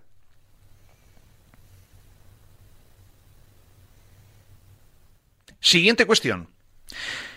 Vox Madrid va a intervenir o ha dado alguna instrucción o algo para que Badenas doble la rodilla? ¿No está precisamente Vox en un buen momento como partido a nivel nacional? Se han metido una buena hostia en Galicia. No está, no está el partido a nivel nacional como para mm, estar preocupándose de cosas locales que ya se ocupan sus líderes en todo caso. Miren, ayer un servidor escribió en su habitual columna de opinión de los domingos en el diario Marca Nacional, escribí un artículo con toda la intención del mundo para visibilizar y poner en contexto minuto de juego y resultado de la cuestión eh, político, urbanística, deportiva, económica en Valencia. Y un servidor ayer me preocupé mucho porque le llegara el artículo a Santiago Abascal. No era el mejor día ayer. Pero les garantizo que conforme yo me he preocupado que le llegue el artículo, por la persona que yo me he preocupado que le llegue el artículo, le va a llegar. Y lo va a leer antes o después. Lo digo porque es importante que el presidente del Partido Nacional tenga contexto de esto. Pero ahora, una vez que he explicado esto, por ejemplo, el Partido Popular también tiene allí un alto gerifalte que es valenciano y se conoce el tema del Valencia perfectamente, que es Esteban González Pons. Esteban González Pons es uno de los ministrables a futuro de Alberto Núñez Feijo. Y Esteban González Pons se conoce lo del Valencia perfectamente. Pero que perfectamente. Esteban González Pons es el conseller de la Generalitat que le dijo a Paco Roch tienes que venderle las acciones a Juan Soler. Miren si Esteban González Pons, mano derecha o una de las manos derechas de Alberto Núñez Feijó, se conoce la problemática de Valencia. Lo digo a efectos de si Alberto Núñez Feijó tiene. Hombre, Alberto Núñez Feijó, digo yo, lógicamente se asesorará y confiará en lo que hagan aquí Carlos Mazón y María José Catalá. Pero que si quiere pedir una tercera opinión, ahí tiene a Esteban González Pons, que viene mucho por Valencia, y Esteban González Pons sale a la calle, que salga Esteban González Pons a la calle y que escuche el ruido de la calle, a ver qué, a ver qué es lo que dice la gente. Por si le tiene que asesorar a, a Alberto Núñez Feijo. Pero ahora voy a ir a donde yo mm, quería ir a parar. Porque esto, fíjense, esto que viene ahora es para mí el nudo gordiano del programa.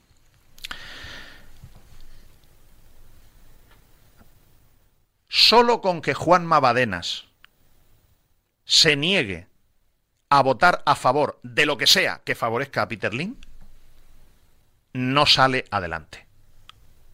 ¿Por qué? Les voy a explicar los números.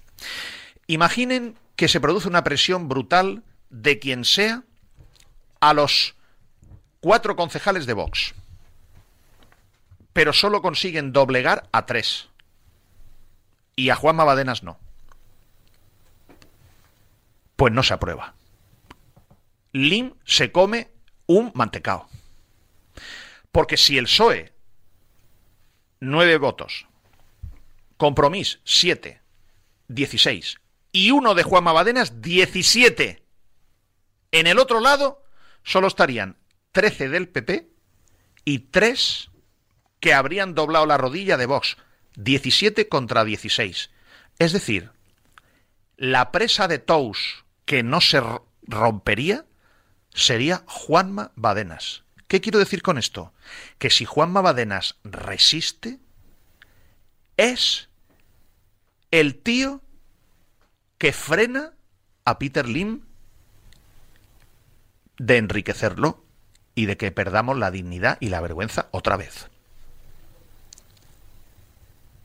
Seguramente si estuviera escuchando este programa Juanma Badenas diría, oye Pedro, qué injusto que tenga yo toda esta presión, pues no haberte metido a político. Esto es como si te dan la concejalía de parque y jardines y se quema todos los días un, un parque. Pues claro que tienes problemas, pues, pues no te presentes a político. Pero yo lo transformaría al revés. Es que Juanma Badenas tiene una oportunidad política maravillosa para ser un héroe. Es que encima tiene la posición más justa y más populista para defender. Voy a dar un paso más. Imaginemos que Juan Mabadena recibe una presión brutal. Voy a poner un escenario mm, terminal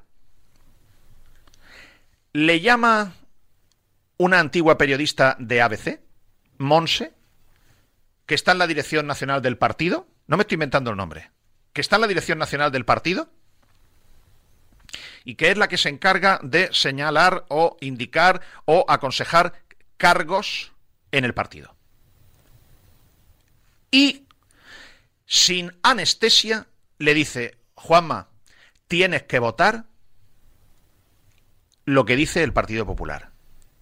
Porque necesitamos que salga adelante las fichas, que se le devuelva al IM el diamante para que el IM reinicie las obras, porque eso es una foto política que nos beneficia la reanudación de las obras de Mestalla y que Valencia pueda seguir siendo candidata al Mundial 2030. Esa foto nos interesa a Vox. Imagínense eso, ¿eh? Que, eso tiene, vamos, eso tiene todo, todos los matices del mundo. Porque primero esa foto a quien más le favorece es a la alcaldesa de Valencia, lógicamente. Y el granero de votos de Vox está en el PP. Lamento tener que estar haciendo este programa político, lo lamento de, corazón, pero creo que es necesario a ustedes desgranarles esto con mucha tranquilidad. Por eso lo hago en el bonus track. Por lo tanto, imaginemos que recibe esa llamada de presión del partido una vez que, me lo invento el escenario, ¿eh?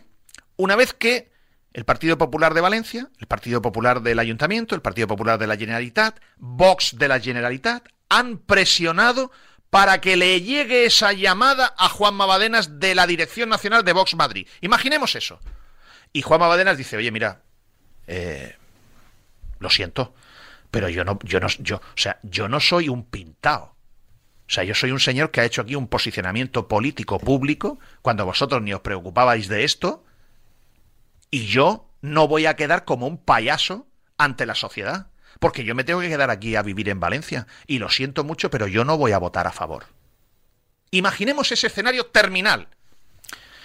Puede ser que Vox le diga, pues mira, Juanma, te abrimos un expediente por indisciplina y te vamos a apartar del partido. No vas a ser de Vox si no votas a favor. Este este escenario límite que yo estoy dibujando vale igual para mm, Juan Badenas o para cualquiera de sus otros tres concejales, ¿eh? Imaginemos que le hacen esa a Juan Badenas. Juan Badenas puede contestar perfectamente. Pues mira, fulanica, de Vox Madrid, o mira, fulanico, de Vox Madrid, el acta de concejal es mía. Y tú me podrás apartar de Vox podrás quitarme del partido, darme de baja, abrirme un expediente, pero yo no voy a votar a favor de Peter Lim. Ahora vas y se lo dices a quien te haya dicho que me llames para presionarme. Y ya te asumo yo que no me importa que me quites de Vox. Significará lo siguiente. Mira, no voy a tener carrera política en Vox. No pasa nada. ¿Sabes por qué no pasa nada? Porque yo soy catedrático en la universidad y me he ganado mi puesto estudiando. Y tengo la luz pagada, las habichuelas en la mesa, porque me lo he ganado y tengo un puesto de trabajo fijo. Tú que me estás llamando a lo mejor no, pero yo sí. Segunda cuestión, yo me voy a quedar aquí a vivir en Valencia. Y no me importa quedarme a vivir en Valencia con la imagen de que mi partido me apartó por no querer favorecer a Peter Lim. Seré un héroe en Valencia. Así que si tú, Vox Madrid o Vox de donde sea, quieres visibilizar públicamente que me has castigado y me has apartado del partido porque mi voto no lo puedes coger, y quieres visibilizar que me has apartado o me has quitado de en medio por no ayudar a Peter Lim, hazlo. En las próximas elecciones lo mismo sacan menos que en Galicia. Y ahora imaginemos que en un ataque de huevos, Vox Madrid dice, pues te vas a hacer lama.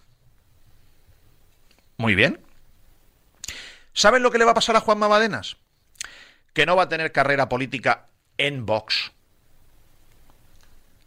Pero hasta que haya elecciones en 2027, será un ciudadano digno que no se habrá plegado a ninguna presión, que será un héroe de los pocos que hay que le dan prioridad a los intereses generales por encima de su sueldecito, porque él ya tiene el sueldo de la universidad. ¿Podrá caminar por la calle de Valencia sin que nadie le mire como un vendido? ¿Podrá caminar por la calle de Valencia sin que nadie le diga eres un payaso? Dijiste que Alim ni agua y luego le has dado un cántaro de agua fresca. ¿Eres un payaso?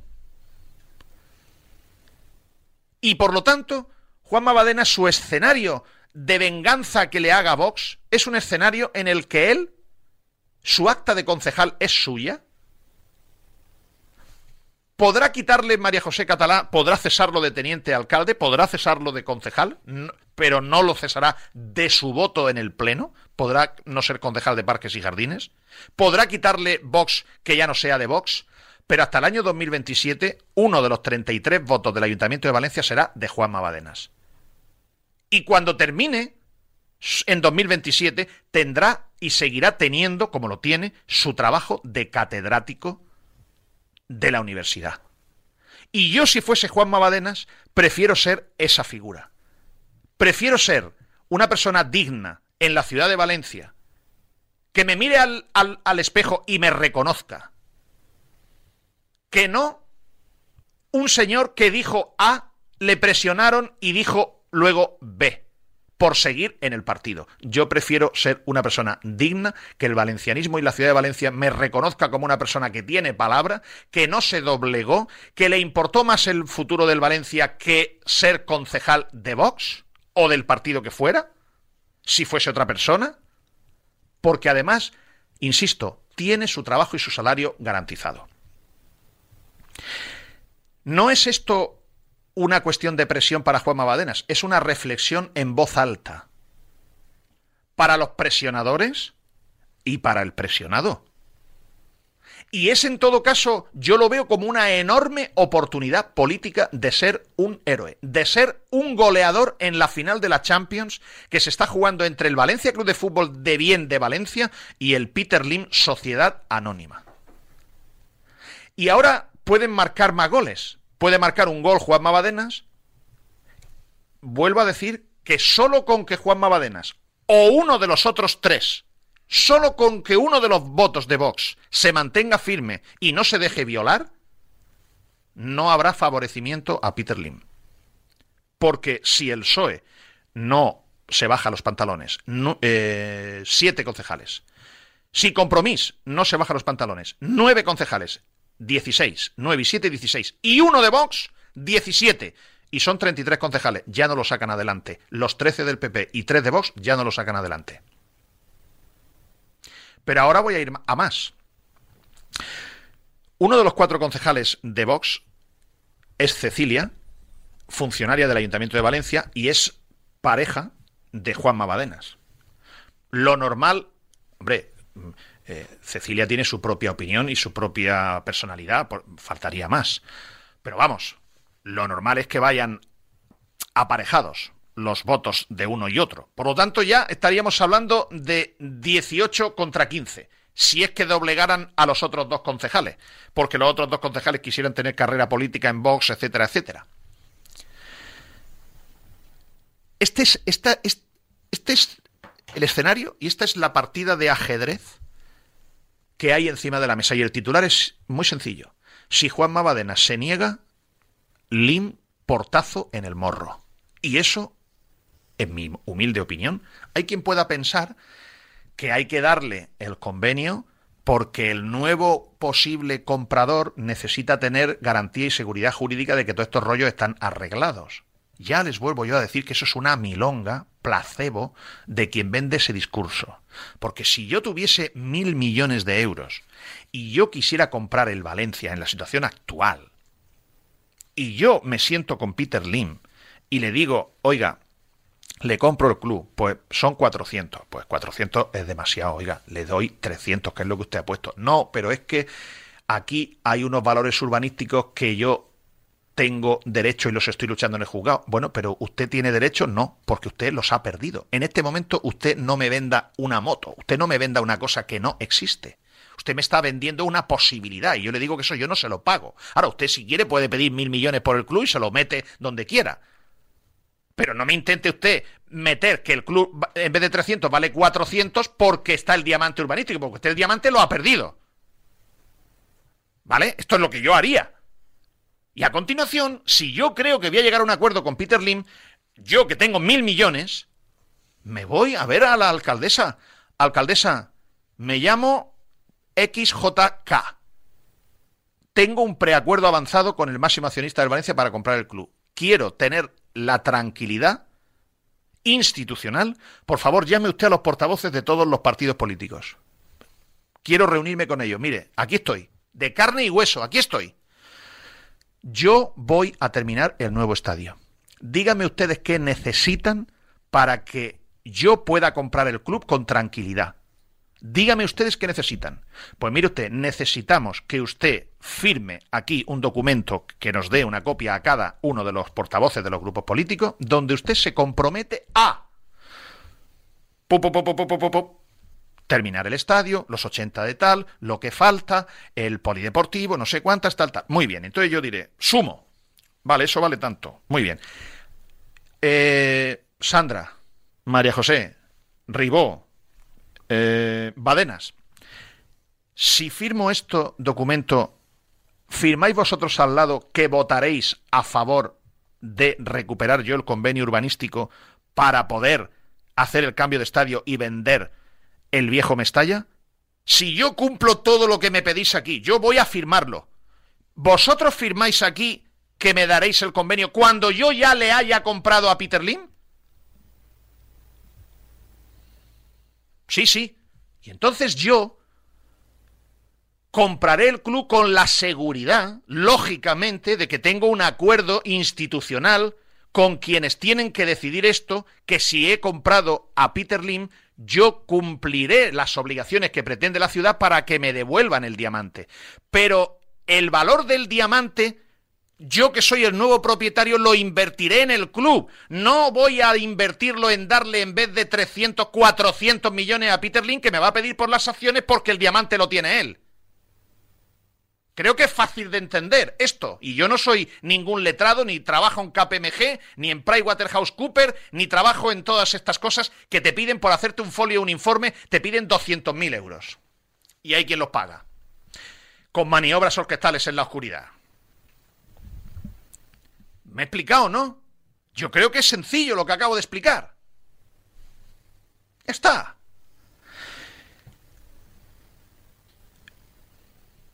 Por favor. Yo creo, ahora aporto información. Ahora aporto información. Creo que la presión, los presionadores, que también han sido presionados, creo que los presionadores han dejado de presionar. Aquí hay una pregunta que subyace mucho. Siempre hay un porqué de las cosas para entender, cuando a uno no le cuadran las cosas, cuando las piezas no encajan, siempre hay un porqué de las cosas. Y aquí el, porqué es el siguiente. ¿Por qué ese interés en darle el diamante y el convenio a LIM sin las debidas garantías? ¿Por qué? ¿Por qué? Esa es la pregunta del millón. Yo les digo a usted, seguramente muchos de ustedes estén pensando, eh, eh, seguro que ustedes están haciendo la figura del egipcio. Yo les digo una cosa, yo tengo confianza plena en que aquí no hay ningún interés inmoral económico. Yo no me lo creo. Yo no. En, en, ninguno de los 33 actores concejales del Ayuntamiento de Valencia. Estoy totalmente convencido. Creo, a lo mejor estoy equivocado porque esto es elucubración, creo que es simplemente porque el Partido Popular ha creído que políticamente para ellos es un éxito y les beneficia arrancar las obras del nuevo Mestalla, ser el partido que logra desde 2009 a 2024, 15 años después, reanudar las obras del campo, y cree que tiene una ventaja política para ellos el hecho de seguir en la carrera como ciudad candidata al Mundial 2030. Yo creo, sinceramente, que es solo eso, una cuestión de fotos políticas, que para mí no son fotos políticas, para mí son puñales políticos, porque son las, típicas fotos que luego te matan, como esas fotos de Ribó recibiendo a Kiat Lim y a Lei Jun en el, en el despacho del alcalde de Valencia, cuando son unos incumplidores natos, recibiendo la Ribó sin estar su, vicealcaldesa Sandra Gómez para ganarse una foto política. Esas fotos ahora a Ribó le condenan. Le condenan. Pero yo creo que es solo esa foto. Yo no creo que haya nada, nada inmoral. Ahora, es posible que haya una creencia en un partido político que, bueno, pues es su creencia.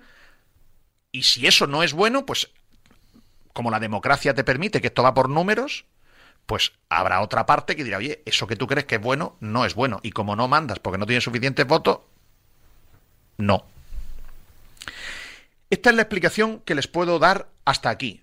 ¿Por qué es importante la manifestación de Libertad Valencia Club de Fútbol y que el cómodo presidente de la agrupación de peñas valencianistas activara y sacudiera el árbol y hubiese 10, 12, 5, 9 mil, 15 mil personas en la manifestación en la, en la, plaza del ayuntamiento, porque es un mensaje del valencianismo a los políticos que tengan la duda de doblar la rodilla, es un mensaje de ni se te ocurra, ni se te ocurra que volvemos otra vez aquí y entonces vas a salir en el telediario y no vas a salir en el telediario por hacer una mascleta en Madrid, vas a salir en el telediario porque hay aquí 15.000 tíos que están diciendo que por qué quieres ayudarle a Peter Lim que no para de fastidiarnos. Por eso es importante una manifestación. Pero también es importante para que no se le vaya a ocurrir al PSOE bajarse los pantalones. O a Compromís bajarse los pantalones. ¿Por qué también es muy importante? Para que si los cuatro concejales de Vox reciben presiones de quien sea, que 15.000 personas les den la fuerza de decir, pues que me presione quien quiera, pero mi gente, los 15.000 que están ahí abajo, me están diciendo a mí que ni se me ocurra. Como siempre les digo, esto es cosa de ustedes. Ustedes sabrán. Luego, las madres mías ya será cosa suya. Mm, no me quiero detener porque, porque no, no, no, no quiero dañar, eh, o sea, quiero que el viento sea a favor, pero por favor, por favor, Papi Robles, compromiso, que se lea la moción que ha presentado al Ayuntamiento de Valencia, porque yo creo que se ha equivocado en el contexto. Aquí todos estamos diciendo que ni se le ocurra al ayuntamiento ceder a devolverle el convenio para que empiece las obras. Es decir, oiga, si usted quiere el convenio el diamante, usted empieza las obras pero con un aval certero de dinero que usted si incumple le cuesta la pasta. Eso es lo que hay que hacer. Lo que no hay que hacer es presentar una moción para... No, no que empiece las obras, pero con el convenio, sí, pero, pero con el convenio el bueno, no el convenio que no le obliga a terminar las obras y una penalización por el total de no terminarlas. O sea, la posición es, señor Lim, que usted si quiere que empiece las obras. Y si no las quiere, no las empiece. Pero que no me chantaje usted con que si no le devuelvo el convenio no empieza las obras. Entonces sería bueno que ese contexto lo perfile mejor Compromís y, Papi Robles en la moción que han, eh, que han presentado. Pero unido a esto, me avisa Alex Alfaro esta semana pasada de unas estrambóticas declaraciones de Salvador Gomar, que pareciera que vive en las eh, islas pipí y no... Las islas pipí existen, ¿eh? Sí, sí, existen. No, son pipí de pipicán, son fifi, PHI. Pareciera que viviera Salvador Gomar en, en, otra ciudad, en otro, en otro país, en otro planeta incluso. Y usted dirá, oye, ¿qué, ha dicho el hombre? Presidente de la Federación de Fútbol de la Comunidad Valenciana. Una de las cuatro patas de aire de la candidatura de Valencia a los dos partidos del Mundial de 2030. Ahora lo van a entender. Una pausa, que son las 4 y 36 minutos. Estamos en el minuto 36 de la segunda hora, el bonus track, y vamos a escucharle. Eh, oye, perdona, ¿conoces el hospital IMSKE? ¿IMSKE? Claro, Rivera IMSKE. Es un hospital especializado en traumatología, rehabilitación, fisioterapia y medicina deportiva, con las más modernas instalaciones. Está muy cerca de la ciudad de las artes y las ciencias y trabaja con las principales aseguradoras médicas. Hospital Rivera IMSKE. Nos movemos contigo. ¿Tienes un problema con tu seguro? ¿Necesitas asesoramiento con un siniestro con tu peritación? Relájate y llama a los profesionales. Llama a Barberá Peritaciones con más de 30 años de experiencia y un gran equipo de profesionales especialistas. Contacta con nosotros. Barberá Peritaciones en el 962 990 020 o en barberaperit.com. Palets Castillo, número uno de la fabricación de palets con madera sostenible en España. Nuestra implantación en Brasil nos hace exclusivos en la venta de madera de la mayor calidad a los cinco continentes. Palets Castillo, empresa del sector del embalaje en madera con más de 90 años de historia y experiencia. Patrocinador oficial de los equipos femenino y masculino del Club Deportivo Soneja. Descúbrenos en paletscastillo.com y en el 964 13 27 27 en Soneja, Castellón.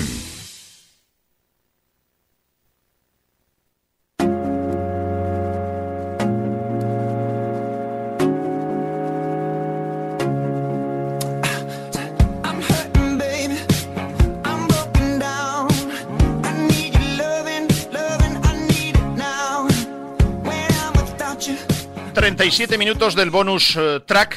Parece que se va a salir con la suya la gente que estaba votando en la encuesta que echasen a Javi Calleja, porque lo han echado. Hay comunicado ya oficial. Lo han echado y van a poner a Felipe Miñambres. Se va a quedar Felipe Miñambres de, de entrenador eh, interino, que ya lo hizo en, en una ocasión. ¿Cómo iba la encuesta, por cierto? Pues te lo digo, porque estaba escribiendo el tuit. El Levante ya ha hecho oficial ese, ese comunicado. Ahora lo leo porque me lo acaban de, de enviar. Esa encuesta que habíamos hecho antes del programa iba muy parecida, 63% a favor de que no continuara. Pues no continúa. Eh, los números no eran buenos, como estábamos eh, indicando, y de ahí el comienzo del programa de si iban a echar a Calleja o no. Eh, la mañana estaba caliente y finalmente había mucho run run social sobre la continuidad de, de Javi Calleja. Mm, está destituido y de momento se queda Felipe Miñambres, que además no cuesta dinero y por lo tanto no, no, no influye en el Sobre eso el Levante dice que a, par- a partir de este momento el director deportivo Felipe Miñambres también se hará cargo de la dirección del equipo desde el banquillo y comparecerá el viernes ante los medios de comunicación junto con la portavoz del Consejo de Administración, Maribel Vilaplana. Bueno, pues ahora eh, la tertulia que íbamos a, tener sobre si mm, consideraban que había que echar o no a Calleja, la tertulia la variaremos a qué les parece que finalmente han destituido a, Javi Calleja. Enseguida vamos a llamar a tres eh, o cuatro aficionados del Levante para que opinen al, al respecto. Pero les, eh, mientras vamos llamándoles, ya, por cierto, mientras vamos llamándoles, eh, quiero que escuchen a Salvador Gomar. ¿Tenemos uno o dos audios? eh, Bueno, hay uno para, para contraponerlo. El primero es la semana pasada, en la gala de Gos Media, a los compañeros de Apunt, eh, era preguntado por unas informaciones al respecto de la candidatura de Valencia, del No Mestalla, y respondía a esto. Jo no m'imaginé un Mundial sense València, per supost, però i el Mundial jo pense que estarà així també, claro. Bueno, jo crec que l'opció de València no és d'ara, és des de sempre i bueno, els caps tenen que estar fets per l'any 2029. Jo crec que, que la candidatura de València, eh, jo ho vaig dir una vegada, és València i deu, i deu més i seguís pensant igual. Valencia y 10 más. Y, y antes había hecho otro vaticinio, Sí, ¿no? habló en Radio Marca Valencia y se contradice a sí mismo, porque lo que vino a decir en aquella entrevista es que Valencia estaría sí o sí y que sería una muy mala noticia si las obras no comenzaran este mismo verano. cosa es que llegue el día de, de los escritos, de los compromisos que hay, y hablas con las personas responsables, y yo lo veo, yo lo veo. Otra cosa es que llegue el día de empezar las obras y se vaya posponiendo, y entonces ya será una cuestión que haya sucedido inesperada, ¿no? Pero de lo esperado, de los compromisos que hay de cara a la Federación, a la candidatura 2030, más que a la Federación Española, a la candidatura, son que, que las obras empezarán, eh, creo que es el primer trimestre de, o semestre del, no sé si es trimestre o semestre, ya no lo sé, del año 2024. Sí. Yo creo que es trimestre. Y bueno, pues ahí a partir de ahí pues ya veremos la, la evolución. Mundial es muy importante. Pero es que- muy obligatorio o fundamental que antes de eh, que se acabe eh, el primer semestre del 24 las obras hay- hayan echado a andar ya. Sí, porque si no, no podrá. Si no, eh, nos olvidamos de todo ya. A ver, de todo, de todo no, porque todavía hay, hay periodos de gracia, ¿no? Pero si no empiezan eh, las obras en esos seis meses, pues yo creo que no, no se presentaría esa candidatura. ¿Por qué? Porque habría otras que seguramente superarían a Valencia en una incerteza o en una incertidumbre, ¿no? Pero yo pienso que eso lo van a lo van a hacer, ¿eh? Yo, de verdad, no sé si Salvador Gomar vive en Valencia, eh, como ahora está ocupado con la candidatura que quiere presentar, no lo ha presentado todavía, candidatura que quiere presentar a la presidencia de la Real Federación Española de Fútbol, que le toca a él luchar también con una cantidad de mangarrufas enormes en Madrid, una convocatoria que seguramente resulta ilegal o nula de elecciones porque ha convocado elecciones a la presidencia de la Federación quien no tiene facultades legales para hacerlo, etcétera. Pero hombre, que Salvador Gomar vive aquí en Valencia. O sea, Salvador Gomar no conoce las personas con las que se reúne. Salvador Gomar dijo hace unos meses que en el primer trimestre o semestre, no, creo que es trimestre, dice, primer trimestre, semestre, no, creo que es primer trimestre, ya tienen que empezar las obras. ¿Ustedes creen que falta un mes y mm, diez días para que finalice el primer trimestre? ¿Ustedes ven las obras de Mestalla empezando? ¿Cómo puede el presidente de la Federación de la Comunidad de Fútbol de la Comunidad Valenciana meterse en estos jardines de manera absolutamente innecesaria? Cuando además la Federación Valenciana aquí solo aplaude. No pone nada. No pone absolutamente nada. Y dice el presidente de la Federación Valenciana, no, pues con que esté terminado en 2029, hombre, claro, y, con que esté terminado una semana antes de que empiece el Mundial, también vale. Incluso con que esté terminado el día antes del primer partido de, de 2030, también vale. Pero es que, es que eso no es así. Es que a la FIFA, según el calendario que han dado, antes del mes de julio, Valencia le tiene que ofrecer garantías de que el estadio se va a terminar y la única garantía esas las puede dar Peter Lim. ¿Es que Salvador Gomar ha hablado con Peter Lim? ¿Sabe algo Salvador Gomar que no sepamos nosotros de Peter Lim? De- ¿Le ha prometido Peter Lim? a ¿Le ha dado Peter Lim un documento a Salvador Gomar diciendo que va a terminar el estadio para que Salvador Gomar se meta en este jardín diciendo Valencia y 10 más? Pero ¿cómo se mete en ese jardín sabiendo cómo están las cosas aquí? O sea, de verdad que hay veces que no entiendo cómo es posible que los cargos institucionales sean con, tan frívolos en estas declaraciones, metiéndose en estos jardines que luego estas declaraciones les matan directamente. En fin, quería que, quería que lo escucharan. Mm, hay otro tema que no voy a tratar hoy, eh, casi seguro, porque quiero que empecemos a tener reacciones de una noticia que está así, que es relevante la destitución de Javi Calleja como entrenador del, del Levante Unión Deportiva. Mm, hemos eh, pedido mm, que varios miembros de miembros no aficionados del, del Levante Unión Deportiva mm, gente de base levantinistas que eh, vayan opinando al respecto creo que podemos saludar a Raúl a Raúl Sanchís y a Antonio Tendero si no me equivoco no Raúl qué tal buenas tardes Hola, buenas tardes, Pedro. Antonio Tendero Antonio qué tal buenas tardes Hola, buenas tardes. y tenemos un y tenemos un tercero que es Joan Gregori hola Joan buenas tardes Buenas tardes. Los, los, los últimos serán los primeros. Empiezo por, por Joan. Eh, Joan, yo os iba a preguntar si considerabais que había que destituir a Calleja y por qué. Ahora te tengo que preguntar que- qué te parece que lo han destituido. Pues yo creo que es el fin de una muerte anunciada, ¿no? Porque desde los- aquellos míticos 20 partidos o veintitantos partidos que se, se hizo como si fuera un trofeo el no perder, hasta el día de hoy se ve un levante que no juega nada. Y yo creo que era la muerte, una, la crónica de una muerte anunciada, el que más pronto o más tarde pasará esta noticia. Eh, Antonio, ¿qué dices tú? Bueno, pues que lo tenían que haber cesado el pasado verano. Para mí fue el culpable del no ascenso y que ahora ya no va a servir de nada. Porque creo que no hay plantilla suficiente. Pero si no hay plantilla suficiente, dará lo mismo el entrenador, ¿no? Exactamente, es que es una tontería. O sea, es tarde. Esto se tuvo que hacer en verano y se ha dejado ahora cuando ya es tarde, el mal está hecho. El problema es la composición de la plantilla y que no hay equipo. Para mí suficiente para conseguir el objetivo. Mm, Raúl, Eh, a ver, mm, yo creo que la- el cese de Javi Calleja no era esperado, sobre todo por la situación económica que atraviesa el Levante. Eh, sí que coincido en que tendría que haberse producido en verano porque la dirección deportiva no confiaba en el entrenador y si tú no confías en el entrenador lo mejor es no empezar la temporada. Eh, ahora el que se comenta Felipe Miñambres tampoco me ofrece las garantías suficientes para el objetivo que yo creo que era quedar entre, entre los puestos de playoff e intentar quedar lo más arriba posible para una posible ventaja en, en ese hipotético playoff. Pero así a priori la destitución de Calleja parece buena. Mm. Mm, Antonio, yo te quiero, os quiero preguntar a los cuatro por, por la plantilla. Eh, yo no tengo Hola, conocimientos. Sí. Hola. eh, Antonio, ¿me escuchas? No, yo soy Víctor, Víctor. Vale, pero Antonio me escucha, que me estoy dirigiendo yo a Antonio ahora. Antonio. Sí, sí, sí, te escucho Vale. perfectamente. Vale. Eh, Antonio, os quiero preguntar por eh, la plantilla. Yo no tengo conocimientos para saber el nivel de la plantilla suficiente y entonces me asesoro y le pregunto a entrenadores de segunda división y me dicen, mira, la plantilla del Levante se ha debilitado mucho de la temporada pasada a esta temporada por motivos económicos. Tenemos que saber cuál es la realidad del Levante en este momento, que el Levante todavía, después de las ventas que ha hecho, no logra cubrir en segunda división los, los ingresos que tiene con los, con los gastos y, y tiene que vender jugadores. De hecho, esta temporada ha vuelto a vender o quitarse gente como Bezo. Es decir, la plantilla de este año es peor que la de la temporada pasada y me decían, Levante para estar sexto, séptimo, por ahí, aproximadamente, luchando.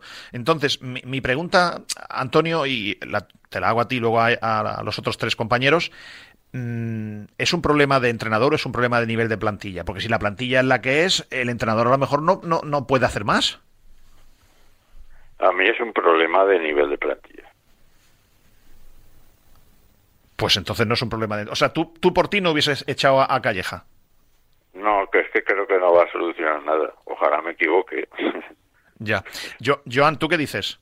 Yo creo que en parte también es plantilla, pero yo veo, por ejemplo, equipos como el Leganés, que no lo considero mucho peor que el, Le- mucho mejor que el Levante, que tiene un entrenador que ha sabido sacarle con retales que nosotros no hemos querido, como Miramón, como Franquesa, que allí parece que son otros jugadores que los que están jugando aquí en el Levante.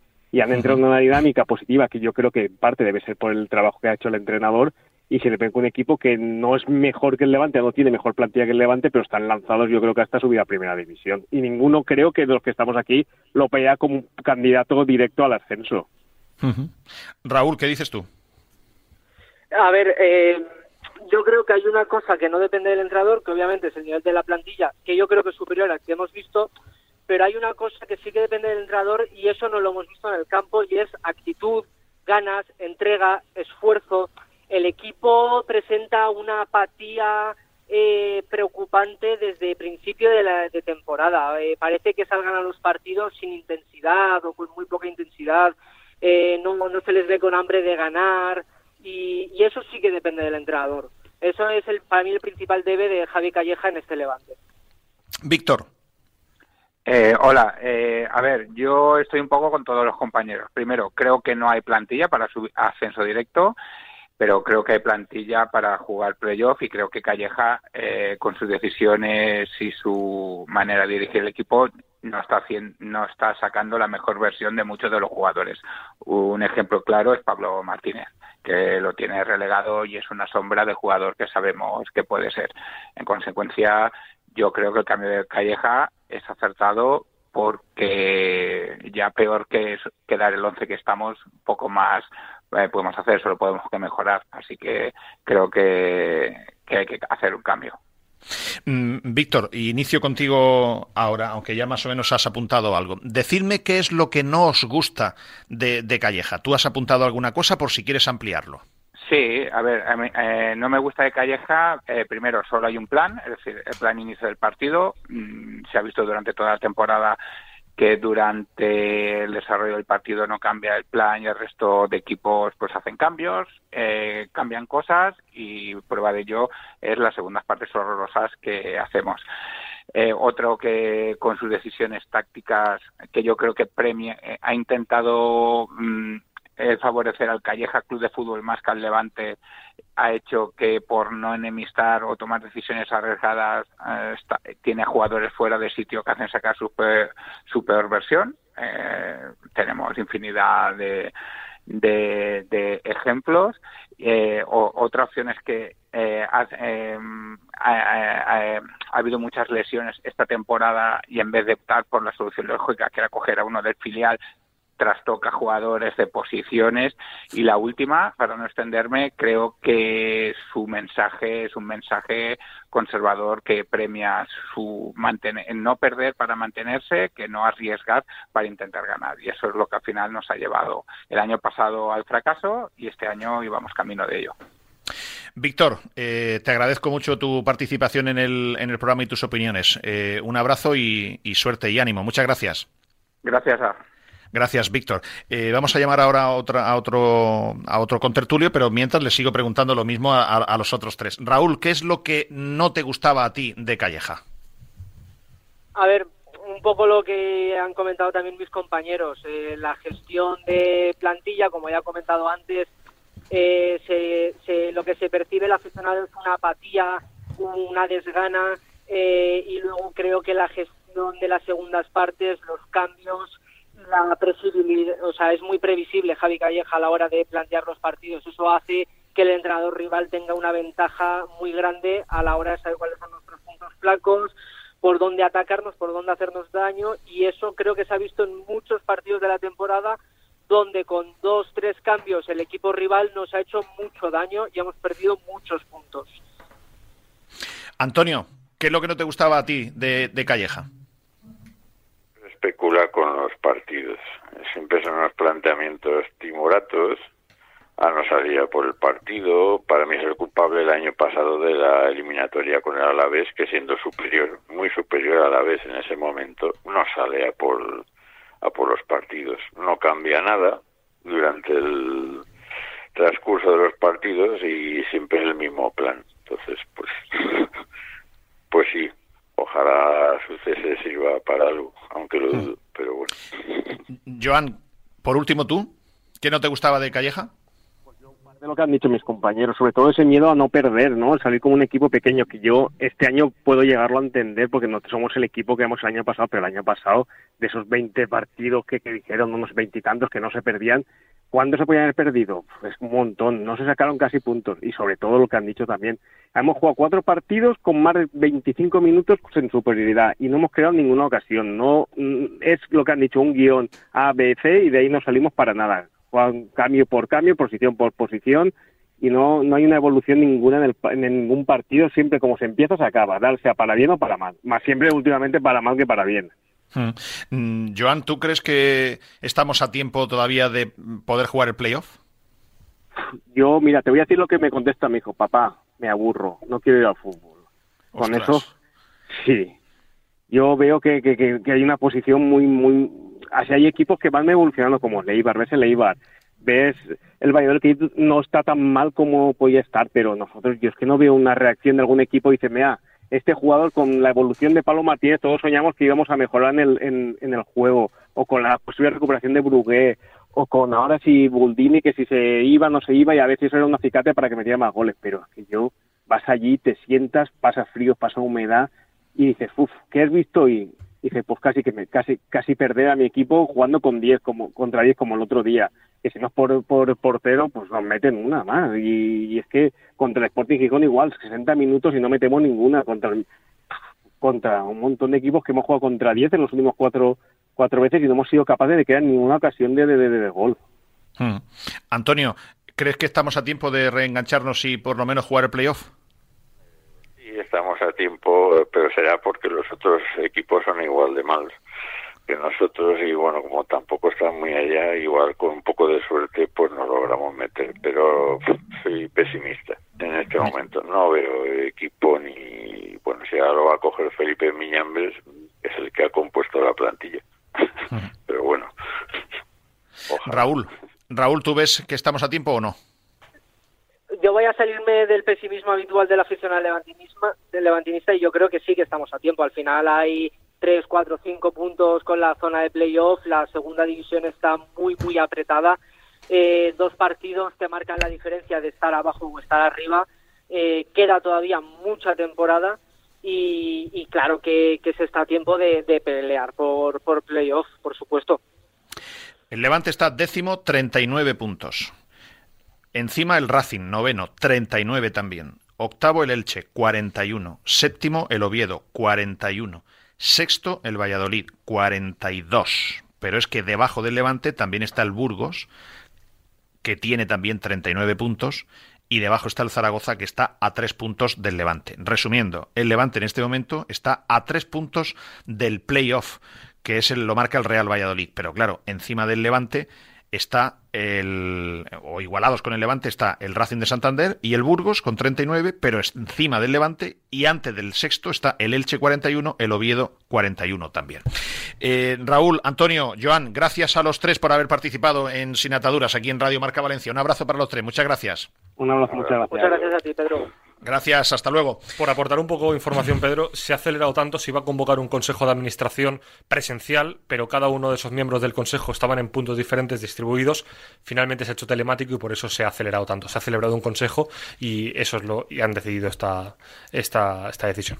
Sí, y además tomar una decisión eh, deportivo-económica, deportivo en el sentido de que seguramente lo que piensan es que quien mejor conoce la plantilla es quien la, quien la ha confeccionado, quien la ha hecho, que es Felipe Miñambres, y luego desde el punto de vista económico, que el Levante está constreñido, ya les digo que aunque el Levante estuviese excedido de fair play, eh, el entrenador lo pueden fichar porque es una necesidad es legal, es obligatorio tener un entrenador sentado en el, en el banquillo. Pero eh, Felipe no cobrará nada, cobrará el mismo salario que tiene como director deportivo para hacer de, de entrenador.